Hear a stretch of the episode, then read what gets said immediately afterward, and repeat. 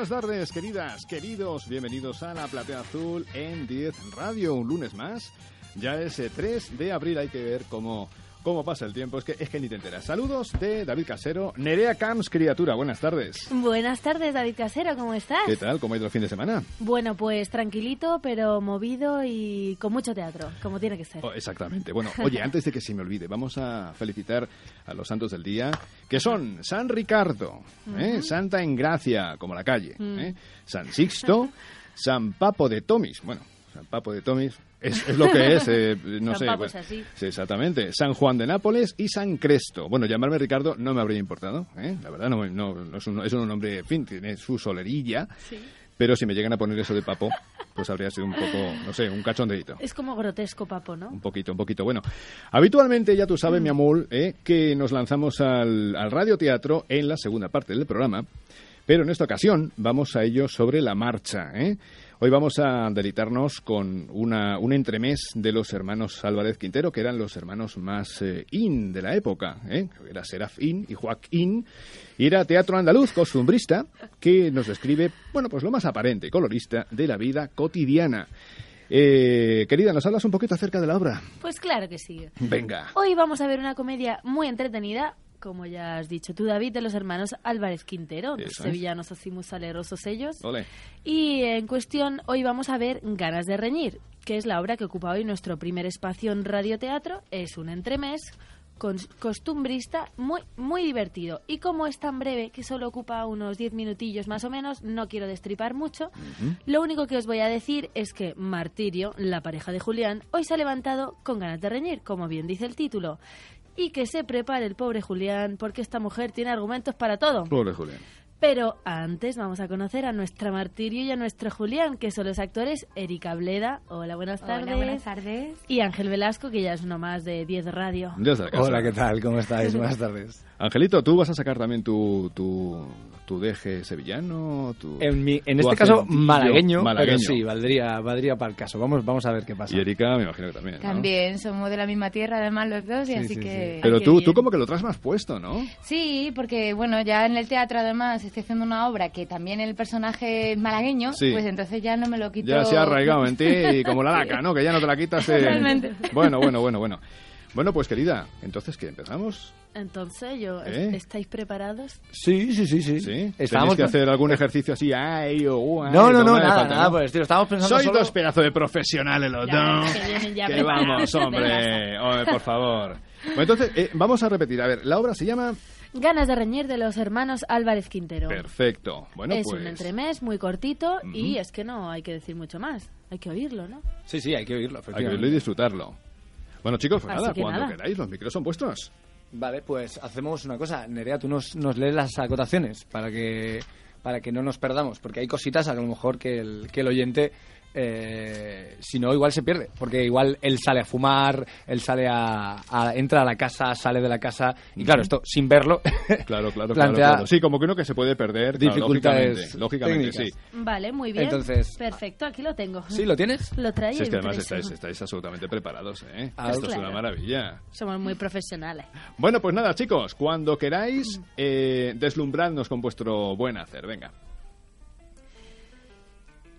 Un rincón de una calle de Sevilla, puerta de la casa de Martirio. Es por la tarde, en primavera.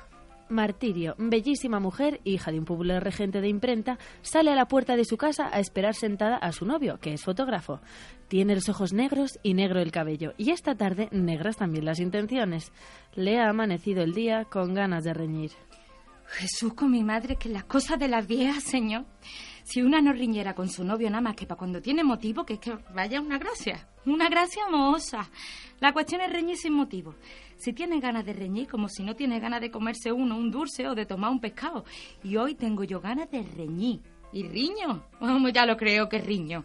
Santitos que me pinta van a ser demonios. Esta tarde riño con él. Y no es que terminemos, ¿no?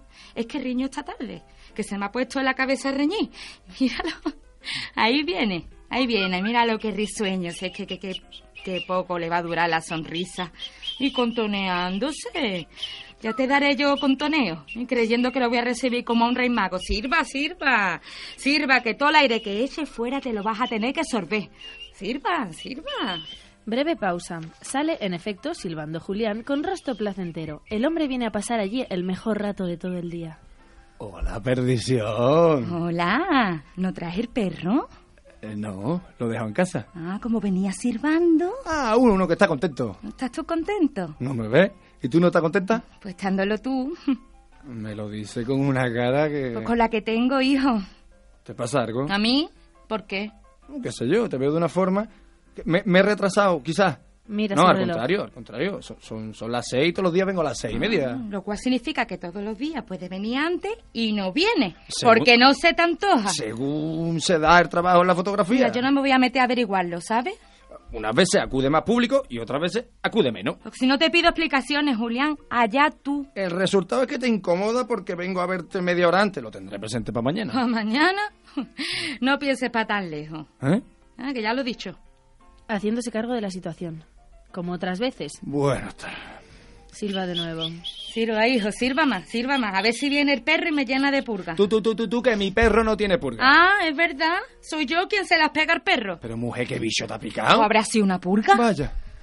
Oh, ¿Y tu madre? Ah, ya era hora, hombre. ¿Qué? Que ya era hora de que me preguntara por ella. Si acabo de llegar, Martirio. Pero has tenido tiempo de hablar de 20 cosas antes que de mi madre, que si el perro, los sirvios, mi cara, tu negocio, la hora, la purga y lo último, mi madre. Bien le pagas lo que te quiere, vamos, pues, pues te engañas más que en la mitad, que mi madre para mí es lo primero. Si lo quieres así, lo tomas. Y si no lo dejas, que esto no admite variante. Todo lo que sea para ti lo primero lo es siempre para mí. Mi madre va a ser para ti lo primero más que tu madre, eso se lo cuentas a tu abuela. Bueno, cuando no se quiere comprender, Ah, no, si soy yo un soquete. no me has sacado silla. Como no pensaba que ibas a venir tan temprano, porque es que has venido tan temprano. Claro, claro que sí. Ya iré yo a por una en castigo. Va a entrar a la casa y la impertinencia de Martirio lo detiene. Mi padre bueno, ¿eh? Gracias. Con tu padre he estado yo hace hablando cinco minutos. ¿eh? Y sé que está bueno. Salía de la imprenta y lo acompañé yo al café. Pero yo no soy adivina ahora. Es verdad, es verdad, ni yo tampoco. Y bien que lo siento porque es que me gustaría saber qué carajo te pasa a ti esta tarde. Eh, mira, mira, mira, mira, fotógrafo, gritos y palabrotas, no. Que la calle es muy ancha y puedes irte por donde más coraje te dé. Ahí Julián hace un gesto y luego se vuelve de nuevo hacia la casa para entrar en ella. No, Que encima me vuelve la espalda. Pero si voy a por la silla, que de entrar en la casa andando para atrás como hacen las monjas. Se mete dentro del- de tal como dice. Ay, ya verá, ya verá, ya verá, que es que todavía no he empezado. Y el día que me coge con ganas de reñir, él mismo me ayuda. Nada más de verlo tan campante es que, que se me aumentan. Parezco una gata enfrente a un perro. Ya verá, ya verá. A él que le trae una silla. Hombre, qué bonito. ¿No se te ocurrió coger la silla más que de la sala? La que he encontrado más cerca, Martirio. ¿Y no se te figura mucho lujo para la puerta de la calle? ¿Cuál traigo entonces? Dímelo tú. Pues cualquiera menos esa. Bueno. Entra en la casa otra vez. Ya verá, ya verá. ¿De dónde sacará mi madre que para riñir hacen falta motivos? Si es que son chocheses. Y sobre todo que es que si yo no riño esta tarde, no duermo esta noche. Y prefiero que no duerma él. Vuelve Julián con otra silla vieja cuyo asiento está roto. Habré acertado ahora, no me dirá que esta es de lujo. Mira qué aje tiene. Míralo, míralo qué gracioso. Ponerme en vergüenza, hombre. Que cualquiera que pase va a coger a llamar a voces arcilleros. No tengas cuidado porque el asiento lo voy a tapar yo ahora mismo. Se sienta. Ya está. Lo que es que otra silla no saco. Él no sabe ya qué decirle. Enciende un cigarrillo. No podía faltar la chimenea. Levantándose y tirando el pitillo con rabia. Caray que no hay manera de entenderte. ¿Ve? Ya está el asiento al aire. Pues déjalo, así se ventila y quédate con Dios y tómate un cocimiento para la sangre, prenda. Ah, pero que te va. Naturalmente. Ni que no te conociera yo de dos días. Está visto que esta tarde hay que pelear porque sí. Y como está visto, y yo no quiero pelear porque sí, me voy sin más espera. Pretexto para dejarme cuando te guardan los amigos que no te faltan nunca, oye. si que yo me voy ahora por gusto, A ver. por capricho. A ver, Eh, pues no me voy, me quedo, te brindaré este plato una vez más. ¿una vez más o una vez menos? Eso no lo entiendo, Pues ni yo tampoco. Pero esta es la casa de regente de imprentas es mi padre. Y yo no tengo que por qué medir las palabras. Digo siempre lo que se me viene a la boca. Si conviene, bien. Y si no, pues lo dicho. La calle es más larga que ancha y está sembrada de callejuelas. Don Rodrigo murió en las horcas. Y fuma, fuma, fuma si te lo pide el cuerpo. No, no, si te molesta el humo. No, el humo no. Es lo único que no me molesta. Me molesta el pitillo, el algodoncillo ese de la boquilla que, que, que me da un asco. Que, que, uy, qué asco me da. Pues fumo moquillado porque te daban asco los otros. Pues ahora me dan asco los emboquillados. Sí, sí, sí. Después de otro silencio, se levanta y se acerca a ella para quemar el último cartucho. Advierte entonces que vuelve a dejar en descubierto el rostro asiento de la silla y la tapa con el sombrero. Se te puede preguntar una cosa. Me siento. Soy yo un puercospín. ¿Has recibido las pruebas de los retratos? ¿De qué retrato? De los tuyos. De los míos. Pero aquella soy yo. ¿Y qué valor tiene? Vamos, que es que te luciste, hombre.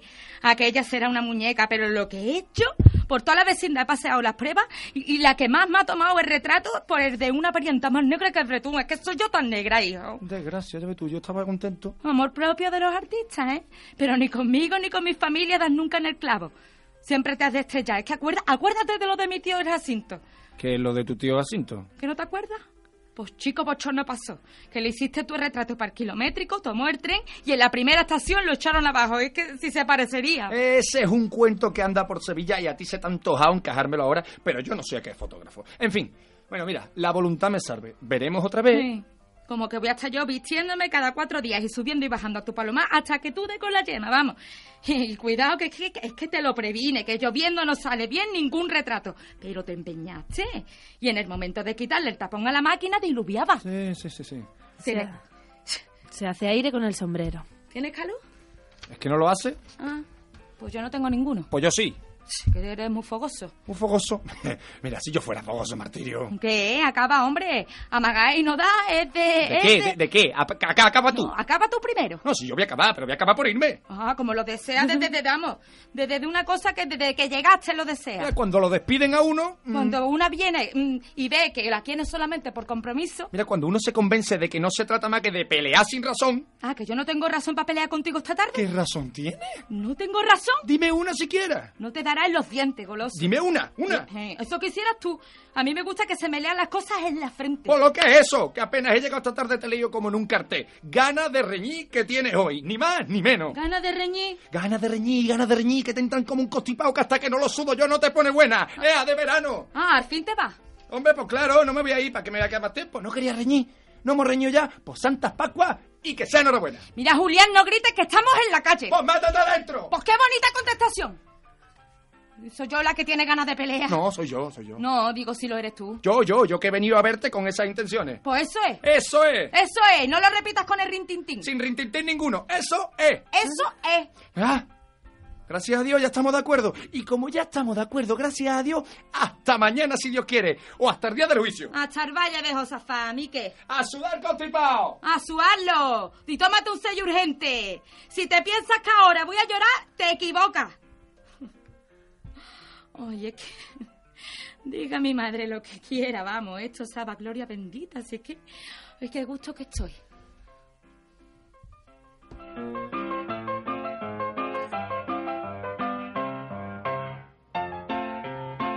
Madre mía, con la martirio. Esto, oye, pero ¿estos dos tienen algo en común? Porque, en fin, Bueno, no lo tengo muy claro. Yo creo que esto es, es una pareja de esas que haya millones, por lo menos en Andalucía. Bueno. No, no, sí, yo también conozco así alguna aquí, pero vamos, que es que me, me ha- hay, hay frases, mira, hay una frase que dice, bueno, frase, la de gracia mohosa. Eso, ¿qué es la gracia mohosa? Gracias, Monza, ya que ya no tiene ya ni gracia ni nada, que ya está, ya está revu- revenida. Ah, vamos. ya, ya, y es un dicho de allí, de, de Utrera, digo yo, ¿no? De, de No tengo parte. ni idea, yo lo he escuchado, pero lo he escuchado, no lo he escuchado tanto, igual es porque yo, yo soy de Málaga y tal, pero Sí. pero sí que es verdad que es lo que es lo que dice Erika, o sea, es esa gracia que ya se ha pasado, ya, No ya gracia O sea y lo que... de hasta el valle de Josafá. Eso de, No algo de la Biblia tiene que ni ser. Idea. ¿verdad? Ahora, ahora me ha sonado bíblico también. Pero no, Sí, tiene no pinta, tiene pinta. O sea que, que Martirio, si no riñe por la tarde, por la noche no duerme. Ella necesita de fogar. Necesita la fuerza. Lo- ah. ¿Conocéis gente así? Como, Hombre. como, como casos tan extremos que por todo te lleva a la contraria y que además va para fastidiar directamente. Bueno, bueno, yo creo que todo el mundo tiene, tiene algún conocido así. Y si no es su pareja, es pues un amigo, una amiga, alguien en la familia. Sí. eh, no sé, gente que, que se levanta con el pie izquierdo. Y además, que es lo gracioso de este texto, para mi gusto, es que esa gente, como, como ella, como martirio, lo sabe. Ya. Es decir, ellos se levantan, o yo incluso, eh, me levanto con el pie izquierdo y digo, "Ue, hoy, como, como alguien me diga Sí. lo más mínimo, Sí. estoy a la que salto. Y además, de alguna manera, como que lo necesitas. Sí. Eh, Cuando te levantas así, necesitas. Desfogarte de, esa forma, de esa forma. Sí, lo que pasa, claro, también es verdad que Martirio en este caso es que tiene una mala leche tremenda. Mm. O sea, Ella le va- gusta, Va a fastidiar. sí. O sea, una cosa es que tú, porque a mí eso nos ha pasado todo, oye, ¿verdad? ¿eh? Todos tenemos, hay días malos en los que es cierto que necesitamos, eh, por H por B, desfogarnos de la forma que sea y si nos pide una persona adelante, pues allá que vamos y hasta luego con, con los faroles. Pero es que Martirio, Martirio es que es un bichín. Ahí ya lo dice el nombre, ya está bastante bien puesto. Sí, sí, sí. Qué sí. martirio.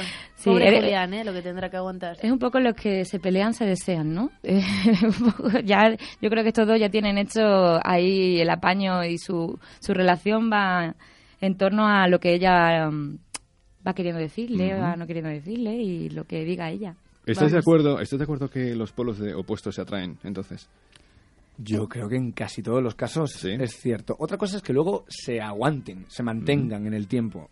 Pero, pero sí que es verdad que cuando son polos opuestos, absolutamente, yo creo que sí que se atraen. ¿Y aguantaríais una persona así vosotros a nivel particular?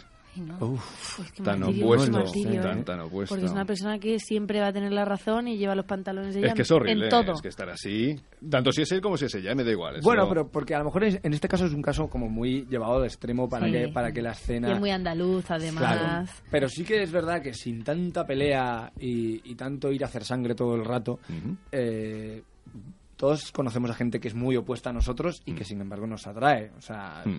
Yo creo que el- la única pareja que he tenido formal, eh, vamos, de hecho es completamente opuesta a mí y la quise con locura, la quiero con locura, la querré con locura, de maneras distintas con el Mm. Ya, tiempo. ya, claro, claro. Pero, pero sí que nos atraíamos un montón y éramos, bueno, y somos, o sea, Ya, ya, agua y aceite. Sí, sí, sí, sí. pero no sé. Yo recuerdo mis abuelos, que no sé si era porque también eran cordobeses ellos, muy de la Córdoba profunda, y estaban todo el día. Francisco, que te he dicho que así no se coge el vaso. Ay, Pepa, que siempre está igual, no sé qué. Pero todo el día y estamos todos los sobrinos. Es que el abuelito se pasa mucho con la abuelita. No, es que el abuelito también tiene tela. O sea que y cada era uno tiene- ver, ver todo el rato el show de los abuelos. Claro. Y ya era como, No, no os al aburrís parque. con esto, ¿no? No, No, no, y, y así, y después estaban toda la vida juntos. Sí, pero Ya. sus códigos, sus códigos sí. de, de- de diálogo, ellas se tratan así, Ellos los no hablaban. igual, igual. O sea Sube el volumen, así baja el volumen. No se habrían vivido de otra forma, seguramente. Ya Yo creo- yo creo lo tienen no. tan dentro de ellos que, que, que no sabrían vivir de, de otra forma ni con otra persona. Seguramente. ¿Qué es lo que más os gusta de los hermanos Álvarez Quintero? Porque habéis escogido esta obra, pero bueno, me imagino que Hombre, yo admito que lo que más me gusta es esto. es esta, ¿no? ¿Pero esta obra en concreto o este...? Esta obra en Esta concreto obra en me gusta concreto. mucho, Vale. me gusta mucho, me gusta mucho porque, porque me parece muy divertida, me parece que es un continuo ir a a 10 Ujú. y, y es que soy muy fan del personaje de Julián. Es que me parece tan maravilloso este señor que, eh, que además cuando, cuando entra, que, que entra con ese hola perdición, o sea, esta, esta cosa de no hay nada después de de ti. verlo. Sí, sí, sí. No hay nada después de ti. No me creo, claro, que, que si es una relación formal y que llevan un tiempo y tal, no me creo que esto que sucede luego sea la primera vez que suceda. Y él aún así va así por la vida. O sea, él está enamorado. Enamorado hasta tan que así me parece maravilloso. Porque luego la ve y a la que la ves, a ver qué te pasa a ti. Y luego además ella tampoco se esconde. Me parece muy guay también el este concepto de pues los hombres somos muy, muy cazurros de vez en cuando. Bueno, Y, y no vemos no vemos las cosas que tenemos delante. bueno, nosotros y ellas también a veces, ¿eh? Bueno, sí, sí, evidentemente Claro, cada uno No es cuestión de todos. Pero, pero me encanta que ella es, es- o sea, no se esconde ni- en ningún momento. O sea, va con esta ironía de tal, ¿no traes al perro? ¿Mm? Y el otro, pues no, yo qué sé, tampoco. eh. Ah, como venías sirvando, Sí. ¿sabes? Porque. Ah, que- Sí, en, y cuanto, en cuanto él se va, además, vuelve a entrar a casa, ella se ríe, en plan, está entrando por el aro, eh, me encanta que se mosquee conmigo porque está picándole. Es su juego, un poco el juego de ella, su diversión. Ya, ya, sí, ya, sí. ya. O sea, yo creo que aquí hay un, un, un contrapunto en los dos. Un contrapunto de, de, de ella que, que sabe que tiene un, un novio medio tonto. Medio tonto, que entra al trapo. Buen Y, y aún así, Sí. ella le quiere a él. Sí. ¿Vale? Y el contrapunto de él, que sabe que tiene una novia medio nazi y aún así la quiere. Claro, porque o sea, es que le- le- le- yo creo que esto Sí. le pasa todos los martes, ¿eh? Todos los martes cuando llega a trabajar de la fotografía, A le ver, llueven hostias. a ver hoy por ¿Cómo dónde sale. Y es, es maravilloso que se quieran y que estén y que eso me parece me parece fantástico. Desde luego, desde luego. Pero una cosa, eh, ¿la forma de ser de esta mujer creéis, creéis que, que pasa más en, en vosotras? ¿En nosotros? ¿A partes iguales? ¿Cómo somos realmente? Bueno, yo creo que es tipo de persona, ¿no? Ya no tanto hombre y Vamos a mujer, porque hay hombres que les encanta picar Sí, también a hombre, las mujeres. Anda, qué guapa te has puesto hoy, que Pero lleva la estadísticamente, primavera. estadísticamente, o sea, todos, eh, mm, por las estadísticas que, o por la gente que conozcamos, eh, la forma de ser el martirio, eh, ¿hay más martirios? A yo ver, creo, yo creo que esto, como siempre, eh, será una pelota al tejado del otro. Es decir, A eh, que me da la sensación de que seguramente yo diré, yo Mm. como chico, Mm. eh, diré que les pasa más a ellas y seguramente Y ellas, ellas dirán que les pasa más a nosotros. ala, yo iba a decir que había más, porque un poco Julián es calzonazos, ¿no? Ujú. Iba a decir, hay más calzonacillos que, Que una martirio así que tan... ya. Hay más calzonazos que pejigueras. Porque Eso yo está claro, pero la que pregunta no era martirios, esa. martirios es como un, un rato del día que tenemos a lo mejor, ¿no? Sí, y Pero nosotros no somos cal- calzonazos todo el día, es verdad. Eso sí puede ser. Las 24 horas, ¿no? Con las farmacias que No están sé, no de sé. ¿Tú guardia. qué opinas, Erika? Yo creo que hay un poco de todo Sí, ¿no? en la Que- viña del que- Señor y, y que todos podemos ser un momen- en un momento del día Julián y podemos ser martirio, Sí. según con quién y De- cómo nos depende del grado también de enamoramiento, depende Sí. de todo ese tipo de... ya. Sí, pero ella le está metiendo también esa salsilla Ya. que está aburrida, es que, que ya está Bueno, aburrida. pero a veces, vamos a ver, a veces yo creo que es un poco, es mejor la, la vida un poco más sosa a tener que estar aguantando día tras día. Vale, entonces, nosotros conocemos todos martirios y también conocemos julianes. Eh, hemos ido a ver una vez, yo sí lo he sido. No, no, levanto la mano. Julián. He levantado la mano porque soy Julián, pero vamos. No me digas. Sí, sí, bueno. Es que parece Ay, mentira cuando estás enamorado, por ejemplo. Sí, sí, yo ¿Hasta que- qué punto eres capaz hacer el imbécil? Horrible. Y es horrible. verdad, Que y es sí, verdad. sí. Que Eh, luego lo pero ves de una forma fría también. y... Bueno, también, Como, sí, claro, sí, voy. Claro, pero yo lo veo te- desde mi todo punto te- de te vista. está bien, ¿no? Sí, sí, sí, pero es que parece mentira lo, lo tontos que podemos llegar a ser cuando... El ser humano en general, pero los tíos... pues, en fin, Yo soy muy tonto en general, pero es verdad que cuando estoy enamorado... no, no, eso, que lo digo de verdad. Véndete un poco mejor. A ver, no, no, no, no. También es verdad que yo defiendo la tontería por encima de todas las cosas. Es decir, Sí. la tontería en el mejor de los Es sentidos. necesaria, ¿no? Sí, sí, sí.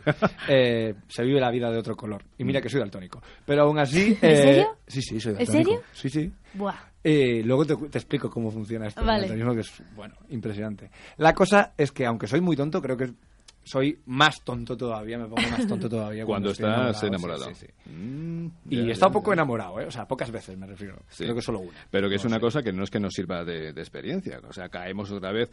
Iba a decir en el error. No, no, para nada. Si te enamoras, te enamoras. No es un error. Eh, pero bueno, que caes otra vez, digamos, en lo, en lo mismo. Cuando dices, por ejemplo, esto a mí no me va a volver a pasar porque me han tratado como el culo y madre mía, yo una vez adelgacé hasta 17 kilos. Suerte. dos o tres meses por el... No, no, no, no. ¿En serio? ¿En serio? No, no, pues no. No, no, Erika, no, no. Qué suerte no, qué suerte no, porque, bueno, eh, las americanas, por ejemplo, cuando tienen mal de amores, Claro, se ponen ahí el todas helado. púas con el helado, eh, viendo encima Fatal. masoquistas que son las tías, viendo culebrones de estos. Pero... Sí, Love Actually cosas así. Sí, sí, de ese estilo. Pero, joder, pero 17 kilos en dos, en dos o tres meses que perdí Qué yo, fuerte. pero precisamente porque me hicieron un daño tremendo. Claro, La dieta del desamor. Sí, sí. No era la del cucurucho precisamente, ni ninguna de esas que me gustan más que, que la otra. Pero se sufre, se sufre por amor. eh, y yo te puedo decir, os puedo decir que, Sí. que sí. Yo no sé si conocéis algún caso tan extremo como el mío, pero vamos, ya conocéis uno. Pero... Eh, hombre, de, de más de 17 kilos, eh, me parece una pasada. Me parece muy, muy difícil. O sea, Sí, sí, sí. Peligroso. La gente, la gente a veces me decía, macho, es que parece, claro, los que me habían conocido antes, Claro. porque compro, que eh, comparaban y decían, tío, es que parece que estás enfermo, ¿qué te pasa? Claro, ¿Has claro. pillado algo en algún Bueno, es que sitio? de Es que hecho, no y de quiere. hecho y, y sin caer y sin caer en, en la pastelada, pero es que de alguna manera estabas enfermo. O sea, si estabas muy dolido. Mental total. Claro, estabas Sí, muy sí, dolido sí, y sí, no había sí. quien te manejara. Qué bonito me ha quedado. Es verdad, es verdad. Ojalá lo hubiera visto yo de una forma tan tan fría, tan tan bueno. No, pero hay que pasar lo- los duelos, eso, ¿no? Sí, claro, hay que pero es que, está. pero es que Oye, lo que que, se pasé pasa yo mal. fue un calvario, Sí, ¿eh? sí. Fue un calvario. ¿Qué Pero es verdad que cuando David? estás, no, pues que cuando estás enamorado, pues eh, permites todo, eres muy permisivo y al final pues te, te la clavan por todos los lados, por mal que suene, que no fue el caso, menos mal. Pero quiero decir que ella estaba aprovechándose de la situación, todo lo que podía y más, y claro, pues al final. Sí, que venga, creo- que venga aquí, que le vamos eh, a hacer una entrevista. mierda, Bueno, no, no sé, no, no, no sé, no sé. No sé, evidentemente no sé si será el caso, no, porque no conozco el caso de David, pero, pero a mí me da la sensación de que el enamoramiento te hace cegarte, que es un poco lo que le pasa a estos dos personajes, Mm. Totalmente. y a cada uno en su campo. Mm. Es decir, a uno le puede cegar en el sentido, como decía David, de, de dejarse hacer y, y ceder todo el rato y tal, y a otro en el campo de, de tirar y tirar y abusar y abusar, tampoco viéndolo. Sí. Claro. A lo mejor no se ve, esto, mm, no sé, yo a mí me da la sensación de que, de que, como no he vivido ese ejemplo, ¿no? De que alguien abusara o otro pidiera mucho o tal, pero cuando alguien está muy enamorado, es que me da la sensación de que nadie ve nada. De que las cosas simplemente van bien o van muy mal. Pero en este caso yo creo que Julián y Martirio, los dos saben a qué juego Julián la conoce y Martirio también sabe. en Sí, sí, plan- sí, desde luego. O sea, están los dos diciendo, venga, Se el entienden. numerito del día. Como diría. John, John Cobra es una perraca, es una perraca. y no se corta un pelo. Bueno, vamos a hacer un pequeño corte, ¿vale? Venga, volvemos vamos. enseguida en la Platea Azul, aquí en Día Radio, y volvemos con estos amigos de la casa que ya esperamos que vengan muchas veces más a representar todo lo que quieran, porque son dos, dos fenómenos. Volvemos en nada, en un cuestión de minutos. Hasta ahora.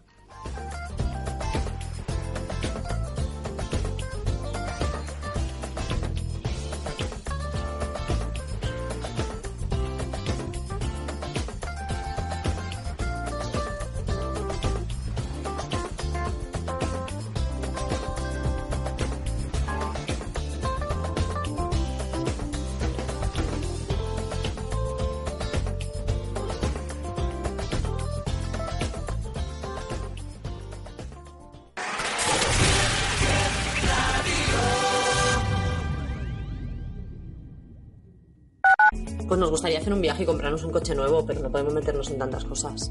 ¿Conoces Aiza Credit? No. Aiza Credit te facilita las operaciones financieras que necesites de forma personalizada. ¿Tienes el teléfono? 900-101-854. Aidan Credit. Infórmese de cómo pueden ayudarle a solucionar sus problemas financieros.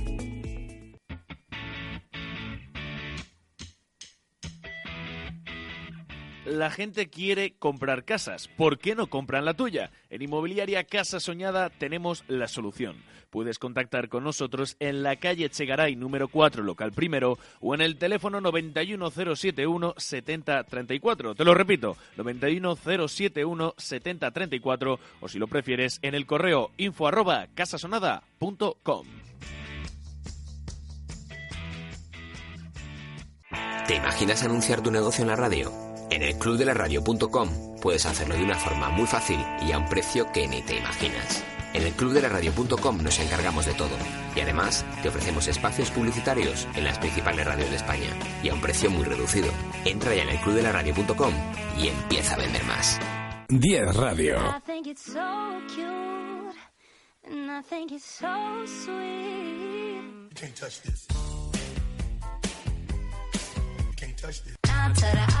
No, no, no. My name is no. My sign is no. My number is no. 10 Radio. Te acompañamos. Quiero saber de fútbol. Deportes 10. Quiero saber de baloncesto. Deportes 10. Quiero saber mm, de Fórmula 1. Deportes 10. Quiero saber de balonmano. Deportes 10. Y quiero saber de tenis. Deportes 10. Para saber de esto y mucho más, escucharé Deportes 10 con Carlos López, de martes a viernes, de 2 a 3 de la tarde, aquí en 10 Radio.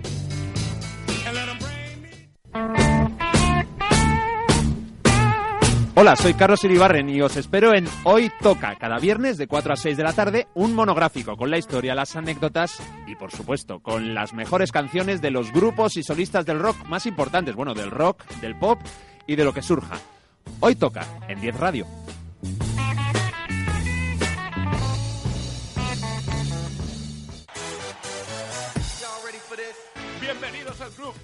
That's Entertainment. Al curso baloncestístico 2016-2017 en 10 Radio. Ha sonado show. Todos los lunes de 5 a 6 de la tarde, toda la actualidad del balón naranja en 10 Radio.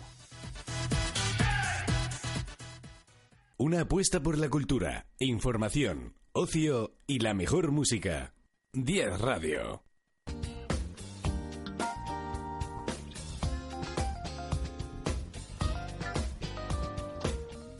Bueno, queridos, pues seguimos en la Platea Azul, 10 Radio, y seguimos con estos dos eh, amigos eh, que nos han, nos han interpretado Eh, estamos, que estamos, me río porque estábamos aquí hablando de amores, hablando de lo que suponen los, eh, en fin, pues, los amores, los, los desencuentros Los amorosos, eh, todos los engaños que hay entre medias. Aquí está nuestro querido Ángel haciendo unas cuantas fotos. Pues claro que sí. Aquí estamos. Radio nos lo Esto- pasamos bien. Exactamente. Y, y lo que decía Kira, y es cierto que de todo hay que aprender. De todo hay que aprender. Por eso si te toca un, una martirio o eres un Julián, en fin, pobrecillo también. Yo lo he sido, como hemos dicho antes, tú también, Ángel. Sí, José. Hay que aprender de, de todo. ¿eh? Aquí la que falta, la que no se pronuncia es, es Nerea. Si ha sido o no ha sido una martirio, o un poco Julián, o, o ¿qué, qué pasa Pone con cara tu vida? rara.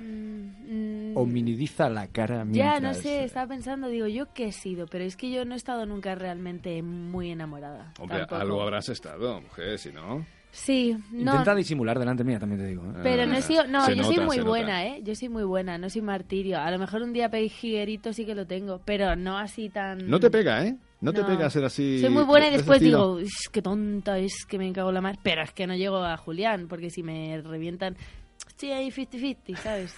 No, no, no soy nada. Mucha gracia el 50 Sí, sí, sí. Oye, en cuestión de los enfados, ¿cómo sois vosotros dos? Buah. ¿Se os pasa enseguida? ¿Viene la tormenta y luego la calma rápido? O, porque rencorosos no tenéis pinta, ¿no? De ser No, rencorosos. la verdad que rencoroso nada, porque si algo me carcome por dentro, tengo que tengo que mm, hablarlo Ujú. rápidamente. Eres de hablar tú. Sí, Mm. mu- mucho, mucho Ujú. y, ba- y bastante. Ya, ya, ya, ya, Lo que pasa que sí que tengo tengo como mi genio, tengo mi carácter y a lo mejor sí que me puedo encender, no al nivel de martirio tampoco Ujú. ni pero después se me pasa súper rápido. Ya. Y mm, me gusta meditar las cosas, pensarlas y, y todo en su justa medida. que Porque no eres muy cerebral, hacer- no eres tan pasional, tú... te- Soy pasional, en, eh, tengo el arranque, soy impulsiva, pero, el después... coco le, le usas para, para, digamos, pues para calmarte. O sea, es que hay mucha gente que es pasional eh, las 24 horas. No, mira, y la edad pues te va dando, ¿no? y te Cada atenúa los edad. años, claro, Sí. efectivamente. Angelito, ¿y tú qué? Eh, wow. Mm, Yo soy muy, de- o sea, demasiado mental. Eh, yo no, no entro el trapo, no me enfado. Es un no tío nada, eh, sí. Y lo que descubrí cuando estaba enamorado es que a muy mental que seas, a muy cerebral que seas, también hay ese repunte emocional. Y me pasó, o sea, supongo que lo pasó más veces, pero me acuerdo de una en concreto, sí, que fue, que la pienso ahora y digo, macho, ¿en qué momento? Eh, intentando, ¿sabes de estas veces que hablas con tu pareja y estás hablando, normal, no pasa nada, eh, pero no hay una capacidad de entendimiento, cada uno, o sea, las no concuerdan nada, uno habla un idioma y otro habla otro y de verdad no os estáis entendiendo. No, y no hay ganas de entenderse, ¿no? No, no, no, ahí es donde voy. Es Ah. decir, no creo que no haya ganas de entenderse. Creo que, que No simplemente estamos en ondas diferentes. Y, y esto, desde mi men- mentalidad como muy cerebral y tal, pues de repente estábamos en el metro, eh, me quité la mochila que llevaba puesta y di un leñazo con la mochila en el suelo porque yo tenía que sacar aquello por algún lado. Sí, sí, y cuando luego, a tiempo pasado, lo pienso, digo, pero ¿en qué momento perdí yo los papeles? Y es lo que decías tú, es, es a, muy, a muy como seas, da igual, el amor te, te gira en algún momento para algún lado. Ya, ya, ya. Bueno, oye, una cosa, y la pregunta a los tres, ¿os habría gustado? No, ¿qué ibas a preguntar? No, que yo tengo aquí también una historia. A ver, a ver, cuenta, cuenta. Que yo no soy una persona que discuta, no me gusta discutir. Si veo que alguien está queriendo discutir, digo, vale, muy bien, pues nada. ¿Pero qué Ya- la razón como a los locos o- o no? No, no, pero bueno, te dejo solo, a ver si tengo que decir algo o dar réplica, te lo voy a decir. Pero no de, "Ah, ah", y tira del hilo y R que R, porque es que no, eh, tengo muchas cosas que hacer. Que me va, voy. no va a ningún lado, vamos, ya, ya. Y, y claro, a la que me iba, Buah, ya te estás yendo. Digo, no, si es que me voy a quedar, pero para que me sigas tirando otra vez. Mm. O sea, que llega un momento en que o seguís discutiendo o paráis. Bueno, y en una de estas, ya una vez que yo pensaba que nunca me iba a poner de, de película, de repente dije, pues es que, bueno, me vine arriba, ¡bah! ¡Qué alegría! Me, o sea, yo me veía gritando allí, ¿por qué tal? los caros, ca-?" Y de esto que de repente los argumentos se te ordenan en la cabeza y lo dices todo perfecto y dije, esto es maravilloso. y Descubriste acabé, un mundo nuevo. No, no, y descubrí que dije, yo también puedo discutir. Yo también. gusto me he quedado. Sí, porque había algo como de que cuando me pongo a discutir me... y no me explico bien y me enfado y entonces no discuto. Y ese día dije, ¡buah! Te vas a cagar. ¿Y se cagó? Y no, tuvimos tres discusiones gordas más y ya hasta luego. Hasta luego, Lucas. Ya, Pero hasta luego quiero decir que no ha vuelto a O haber sea, discusiones. digo o- con el tiempo, ¿sabes? Ya, que ya, no ya. fueron de repente una semana ya. Mm. Pero que hemos estado muy, muy orgullosa yo de saber discutir. Pero ¿se te puede llegar a coger miedo por, por tu nivel de discusión o es una persona, vamos, una persona un poquito llevadera en ese sentido? Miedo, miedo. ¿Miedo? Ha tardado, pero luego ha entrado. Eso, déjalo ahí, déjalo es que ahí. si me pongo cuando me tengo que poner, me pongo. Claro, a mí me pasa Ahora, hay que cambio. echar mucha gasolina, ¿eh? Yo con, con- con gente con la que con la que entra mucho al trapo y tal y se enfada y no sé qué, eh, sobreentiendo, claro, lo comprendo, puedo ser muy muy muy odioso. Porque porque me pasa mucho eso que decía Nerea de, de, bueno, pues nada, te- yo me espero, cierro la boca. Venga, cuéntame, tal. Y esta gente Aún le da más rabia. claro, si, si tú entras al trapo, si tú Sí, entras sí, al claro, trapo, claro, claro. es como, pero será eh, y esto sí que es verdad que lo hago mucho y no creo que sea una cosa de queriendo, o sea, es que es lo que hay, soy así, ¿qué se le va a hacer?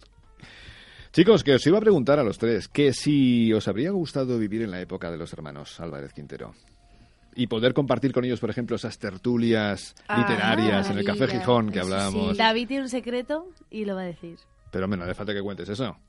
Sí, Ahora ya hombre, lo tenéis dilo. que No, no, no, Y lo bueno, que haces los sábados por la noche, va. Eh, oye, vamos a ver, ¿eh? Uh. Espera, espera, Vais espera, a espera, sacar aquí mi lado. No, Apaga no, las luces, oye, apaga no. las Oye, es que esto no sálvame. Vamos a ver, por favor, ¿eh? Por favor. Haz que yo vengo de ahí. Si lo fuera estaríamos comiendo en la mesa. O sea, no, no solo cuento Nah. luego, solo cuento. No, es una tontería, Es ¿eh? una tontería. Es una tontería, es una chorrada. Ahora, o sea, suelta esta, el, el Una cliffhanger bombita. ahí. Para que veas cómo esa que dice que no es Es martirio, pero tiene una mala leche que también... En fin, no, pero en serio, ¿os habría gustado vivir en aquella A época? mí me hubiese encantado. Porque las, las tertulias literarias ahora como que ya no se llevan, es Nada, una pena. ni- y, y la música en directo, bueno, sí que hay, claro que hay, hay un montón Sí, de bueno, grupos. claro, pero, pero- sí que he hecho mucho de- eh, en vídeo, ¿no? Ese tipo de época, porque necesitaba No, salir a la calle. O en DVD ya casi, ¿no? Claro, pero. Y- pero claro, ahora con la tecnología que hay y tal, entonces es todo muy mm, de estar solo y, Ya, y sí, de sí. mm, buscarte toda la información y no la compartimos con gente. No, o la tertulia se hace pues vía, vía internet YouTube, también. ¿no? Claro, y, con lo que te enriquece ver otro Sí, tipo de sí. opiniones, otro tipo, de- no sé, que, que estás haciendo tú, que estoy haciendo yo, pues mostrarlo, pues Claro. comentarlo, ¿no? Claro, claro. Tener que salir a la calle y tener que estar con la gente, hacer contacto de verdad, Sí, sí, con lo que sí. enriquece eso, ¿no? Es que yo me imagino, porque claro, por eh, parte del secreto que es que una tontería, pero vamos, eh, familia mía ha estado metida en estos eh, berenjenales de dramaturgia y me contaban lo que eran las, las antiguas eh, reuniones, que no aquelarres, eh, literarias en el Café Gijón y tal. Y desde luego aquello debía ser, maravilla. debería ser impresionante. Sobre todo porque, sobre todo porque deberías aprender, ¿no? Deberías aprender un montón de, de cosas de tanta gente tan ilustre, ¿no? Claro. Hombre, sí, lo que pasa que a mí me, no sé por qué, de primeras me ha llevado tu pregunta a la, a la vida normal, a Sí. este martirio y a este Julián. Sí, sí, sí, sí. De, de decir yo, estaba aquí dándole vueltas y he buscado eh, en internet, pues no me acordaba de- del nombre. Sí. Es que hay, hay, hay una, unos sketches que hacen, que bueno, que hicieron los, los Alfonso Sánchez y Alberto López, estos actores sevillanos. Los, se les conoce por ocho apellidos vascos y, y tal, Sí. pero, Ah. pero han hecho muchas cosas. El del mundo es nuestro. Claro, esto. Sí. Y hay un sketch que me parece maravilloso que decía al hilo de esto, tú imagínate vivir, estos son sevillanos, Mm. y vivir en aquella época, en la de, pues esto, por ejemplo, los hermanos Sí. Álvarez Quintero, Sí. sin móviles, sin tal, porque claro, toda esta, esta escena que hemos leído, a día de hoy ocurre, pero ocurre vía WhatsApp, Mm. ocurre vía tal, Sí. ¿entiendes? Y entonces esta gente decían, pues claro, a ti te cogía en la feria de Sevilla, en la feria de abril, tal, no sé qué, te cogía tu novia y te decía, nos vemos esta noche, la noche de- del inicio de la feria. Y tú le decías, claro, claro, mi amor, a las 12 nos vemos en la portada. A ver si tiene huevos de encontrarme. y me hace mucha gracia, ¿no? Eh, y es verdad, es verdad. O sea, yo creo que las peleas estas ahora pas- pasan por, por, por WhatsApp, no pasan... ¿Dónde estás? Te Claro. estoy buscando. Claro, totalmente. Y la gente, me hace mucha gracia la gente enfadada, que los audios, esta cosa de- del WhatsApp, la gente enfadada que se enfada mandando audios. Porque, porque ves a la, a la gente con el móvil en la mano, Sí, cerca sí, de la boca. Grabando, grabando. Otra gente, que a mí también me hace más gracia todavía, que habla completamente, con la cara completamente paralela al móvil, ¿sabes? Como aquí, delante de, de ah, para la el cara. rollo es el FaceTime o... No, no, no, Están grabando un audio, pero ellos le hablan a la pantalla del móvil, en vez de a- al micro Al que hay micro. abajo. Ya, ya. ¿Sabes? Y bueno, en cualquier caso, me hace mucha gracia la gente con el móvil en la boca y con unos gestos como muy de estoy enfadadísimo, porque tal, y no sé cuánto, y no sé qué. Y digo, chico, tranquilo, porque estás solo. Sí, sí, y sí, desde sí, fuera, lo único que se ve bueno, pues es el mismo ridículo que Es esa cara de la gente cuando se hace claro. un selfie. que hace- Sí, sí, efectivamente. Tal cual. Hola, Cookie. Pero ¿sabéis Sí, que sí, sí. es muy gracioso que lo de los audios no es algo que esté difundido por todo el mundo, que es como muy español? Ah, sí. Y sudamericano, sí, porque Ah, no en Indonesia me veía los alemanes o los italianos, quienes fueran, con los audios y decía, es que eso solo lo hacéis vosotros. Y yo, ¿el qué? Mandar audios y yo, ¿cómo? O sea, ¿de qué, ¿de qué me estás hablando? Era como, ¿En no serio? entiendo No nada. sabía. Y, y sí, es como muy, muy de aquí, Pero se que ve que no- nos encanta no ha el, cuajado aquí te el suelto asunto. mi, mi esto sin tener que saber lo que me vas a contestar. Ujú. Y Es que es muy fácil, porque es como, yo lo dejo, mm, doy por hecho que tienes que leer lo que te digo, igual que si estoy enfadada te lo vas a tragar porque lo vas a escuchar, ¿no? Y el otro tiene tiempo de hacer un feedback, de pensar y decir, vale, pues ahora te contesto. Sí, es como una partida de ajedrez. Tiene Pero- un punto de partida de ajedrez. Sí. De, de Bueno, como es hay una un forma tiempo. de pensar un poco. Hay un tiempo de respuesta, como, como, como en el ajedrez, ¿no? O sea, yo lo leo o lo escucho, te sale a ti el doble Y- cheque azul y ahora tengo un tiempo. Pero Claro. según lo que me hayas dicho, hay un tiempo prudencial, ¿sabes? Socialmente aceptado, pero no escrito en ninguna parte, en el cual tú dices, ya te has pasado, no te has pasado, tal, y me parece muy gracioso, aparte del hecho, mm, como quien dice, cavernícola, que me parece maravilloso, Sí. de que todos, el 99% de la sociedad, manda un audio y antes que después él lo escucha. Yo lo su escucho audio. ipso sí, facto. sí, sí, sí. A ver cómo ha quedado. A ver cómo me ha quedado a mí el Sí, temita sí, este. sí, Sí. sí. Sí, Hombre, sí. es mucho más práctico también por lo- el tema de los tonitos, ¿no? De cómo se está escribiendo una cosa o no se está escribiendo, cómo lo quieres decir. Si mandas en audio ya eso Bueno, es que mm, eh, está bastante lo que claro. ocurre es que yo no sé si, la verdad es que no sé si en WhatsApp cuando mandas un audio, o sea, tú lo puedes escuchar antes de enviarlo. Antes no. Eh, no, no. porque el Line creo que sí. O por lo menos antes sí, eso sí. Line, No, no sé sí, ni David es está Line. puesto de Line es- todas No, las es un sistema de mensajería como el que hay Ah, como sí. WhatsApp o el Telegram, uno de estos. Entonces, eh, tú eh, eh, lo, lo locutabas, ¿no? Y luego antes de enviarlo lo podías escuchar. Pero yo, por ejemplo, lo hacía porque es verdad que alguna vez pues no me di cuenta y en lugar de parar, pues yo seguí grabando y decía cada cosa ahí que claro, no, me, no me interesaba que llegase a esas partes, esas Ya, partes un poco menos o más privadas. Entonces, claro, eh, alguna vez sí que envié alguna parte que no debía haber mandado y desde aquel momento, claro, pues todo se aprende, ¿no? Claro. Y entonces sí, ahí sí que es verdad que, que escuchas un poco la grabación antes de antes de mandarla. Claro, pero hasta ahí tienes, tienes toda la razón del mundo, toda la lógica. Claro, pero el que, Antes el que lo hace vale, por, claro, por mandarla- escucharse, por escucharse a ver cómo ha quedado, se ha quedado muy, muy, pues muy sinfónico, ¿no? El, el asunto es un Fíjate poquito... que yo leo ahí una cuestión un poco ego. O Sí, sí, sea, bastante, sí, sí, claro que sí, sí, sí. No sé, ¿eh? me Sí, da mí. Sí, sí, sí, no, no, yo A mí conozco me da mucha vergüenza escucharme, la verdad. Y yo ya, ya cada vez escribo menos por WhatsApp, además prefiero prefiero llamar. Es muy llamar, cómodo. ya Hombre, sé que sí, lo- me estás escuchando, Claro. estás al otro lado, te digo la información, a no ser que sea una cosa romántica. ¿Cómo estás? ¿Cómo estás? No sé. Algo más directo, Sí, más, más no, de personal. a ver si me escribe. Sí, pero sí, sí, sí, pero ya mm, se me va un poquito la paciencia con, con el WhatsApp, porque te- estás muy esclavo todo el rato, no sé. Sí, pero que nos Claro. quitasen ahora estos adelantos que verías como lo echábamos de menos, ¿eh? Cada Sí, vez hay ya- más gente que no tiene WhatsApp, ¿eh? Y Facebook. Bueno, WhatsApp, pero Internet yo creo que tiene todo el mundo. Sí, Como haya no un- sé, una, Internet, una lengüeta sí. solares que nos alcance y nos deje eh, sin electricidad a todo el planeta, verás Sí, tú lo que vamos a echar de Internet menos. sí, pero, pero yo este, este viernes pasado eh, me impresionó mucho. Os he contado aquí alguna vez que soy profe de, de universitarios Ujú. de teatro y, y ellos tienen como, bueno, pues entre 18, 20, 21 años. Ujú. Y un chico de 18, debe tener, 18, 19, en una sociedad como la que es, es la de esa edad, Sí. De repente se ha quitado el, el móvil. ¿Cómo se llama esto? El Android, no, el. Como el móvil con internet en general. Es- O sea, que ha vuelto, El digamos, a... smartphone. El smartphone. El smartphone. que no me salía. O sea, tiene un teléfono de antes, ¿no? Tiene un Nokia. teléfono con Ya. un número. Bueno, que se han puesto de moda ahora, ¿eh? Los Nokia Eh, antiguos Nokia, han vuelto. han Nokia ha, vuelto. ha sacado uno que solo es para llamar, Sí, y mensajes mensajes y jueguecito de la serpiente, ya está. no Claro. Sí, Maravilloso. sí, sí. Pues Era esto muy parece- necesaria. Hombre, la serpiente es que si serpiente yo no me lo compro. Pero habrá gente que se lo compre antes de no meterse en internet directamente. Hombre, es que claro, si te quitas, si te Bueno. quitas el terminal, ahí sí que no puedes estar todo el día enganchado. Es tan claro. fácil como no pagar datos y pagar solo por las llamadas. Ya, pero es tan caro el móvil. Ya, pero no te vas a Mejor comprar. un móvil claro, básico, si Claro. te lo venden así Sí, eso sí. te Un iPhone bastante. de 1000 euros Claro. para no tener Para- internet. exactamente, exactamente. Ya, claro. No es que la entendido. cámara es tan buena. Claro, claro, claro, claro. claro. Understand. A mí me parece una idea maravillosa, la verdad. Bueno, esperemos que no Bueno. nos quedemos por si acaso, porque estamos tan habituados a, a estos adelantos que de verdad que lo echaríamos de menos, al menos al principio, los primeros 20 años. Bueno, chicos, eh, Kira, Ángel, Ángel, Kira, Erika. muchísimas... Erika. Erika, Erika, perdón, Erika, con lo bonita que... Bueno, Kira también precioso, mola, ¿eh? Pero de- Erika... de. Es que tenemos una Kira que viene todo, algunos lunes también. Sí, claro, y por eso se me ha ido la- un poco la, la olla. No pasa nada. Bueno, chicos, que de verdad, muchas gracias. Un Esperamos que, que vengáis otra vez con otra obra. Cuando ¿eh? queráis. De los hermanos Álvarez Quintero, por ejemplo. El Matón Cobarde, El Retablo de las Maravillas, eh, Las Aceitunas, ¿eh? cualquiera de las obras que, Vale. que había allí en aquella época. Y que nada, que está en vuestra casa. ¿vale? Muchas gracias. Muchísimas gracias. Y bueno, y nos vamos a quedar, pues no sé, pues con un poquito de música, Nerea, ¿qué te parece? Me gusta la Nos música. quedamos con James Primaveral. Blunt, por ejemplo. ¿Te gusta? Mm, venga, vale. Wiseman, no te... Uy, no te gusta. Uy, primavera. Pues a ver si te gusta. Venga, vamos a escuchar un poquito de, de James Blunt y volvemos en, en nada, en 3, 4 o 5 minutitos. En la platea azul, en 10 radio. Hasta ahora.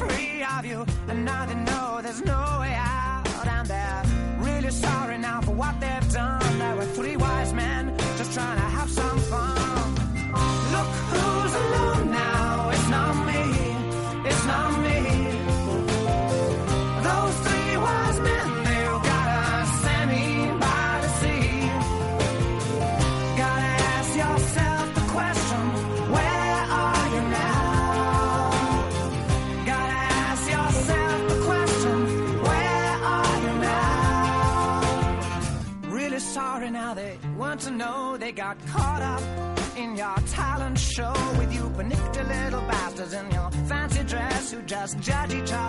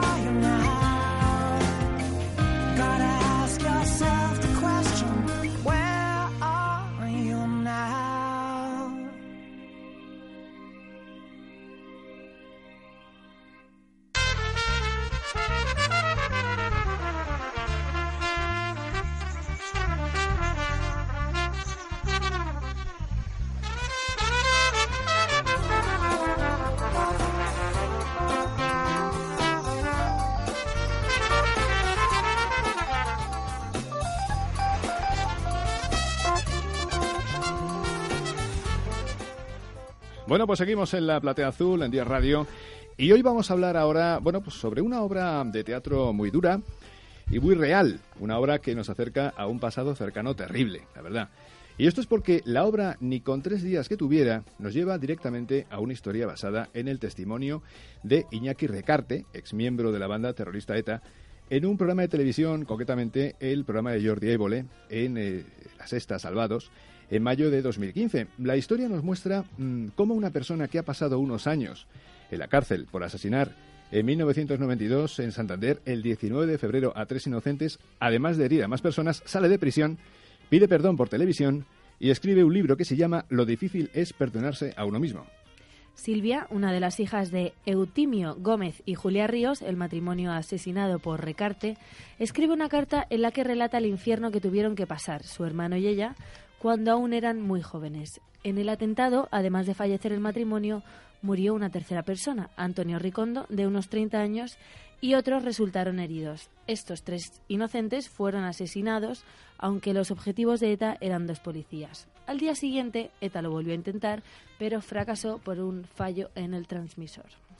Bueno, y el día 7 de abril se estrena en Nave 73 en Madrid, ni con tres días que tuviera, y hoy nos presentan esta obra.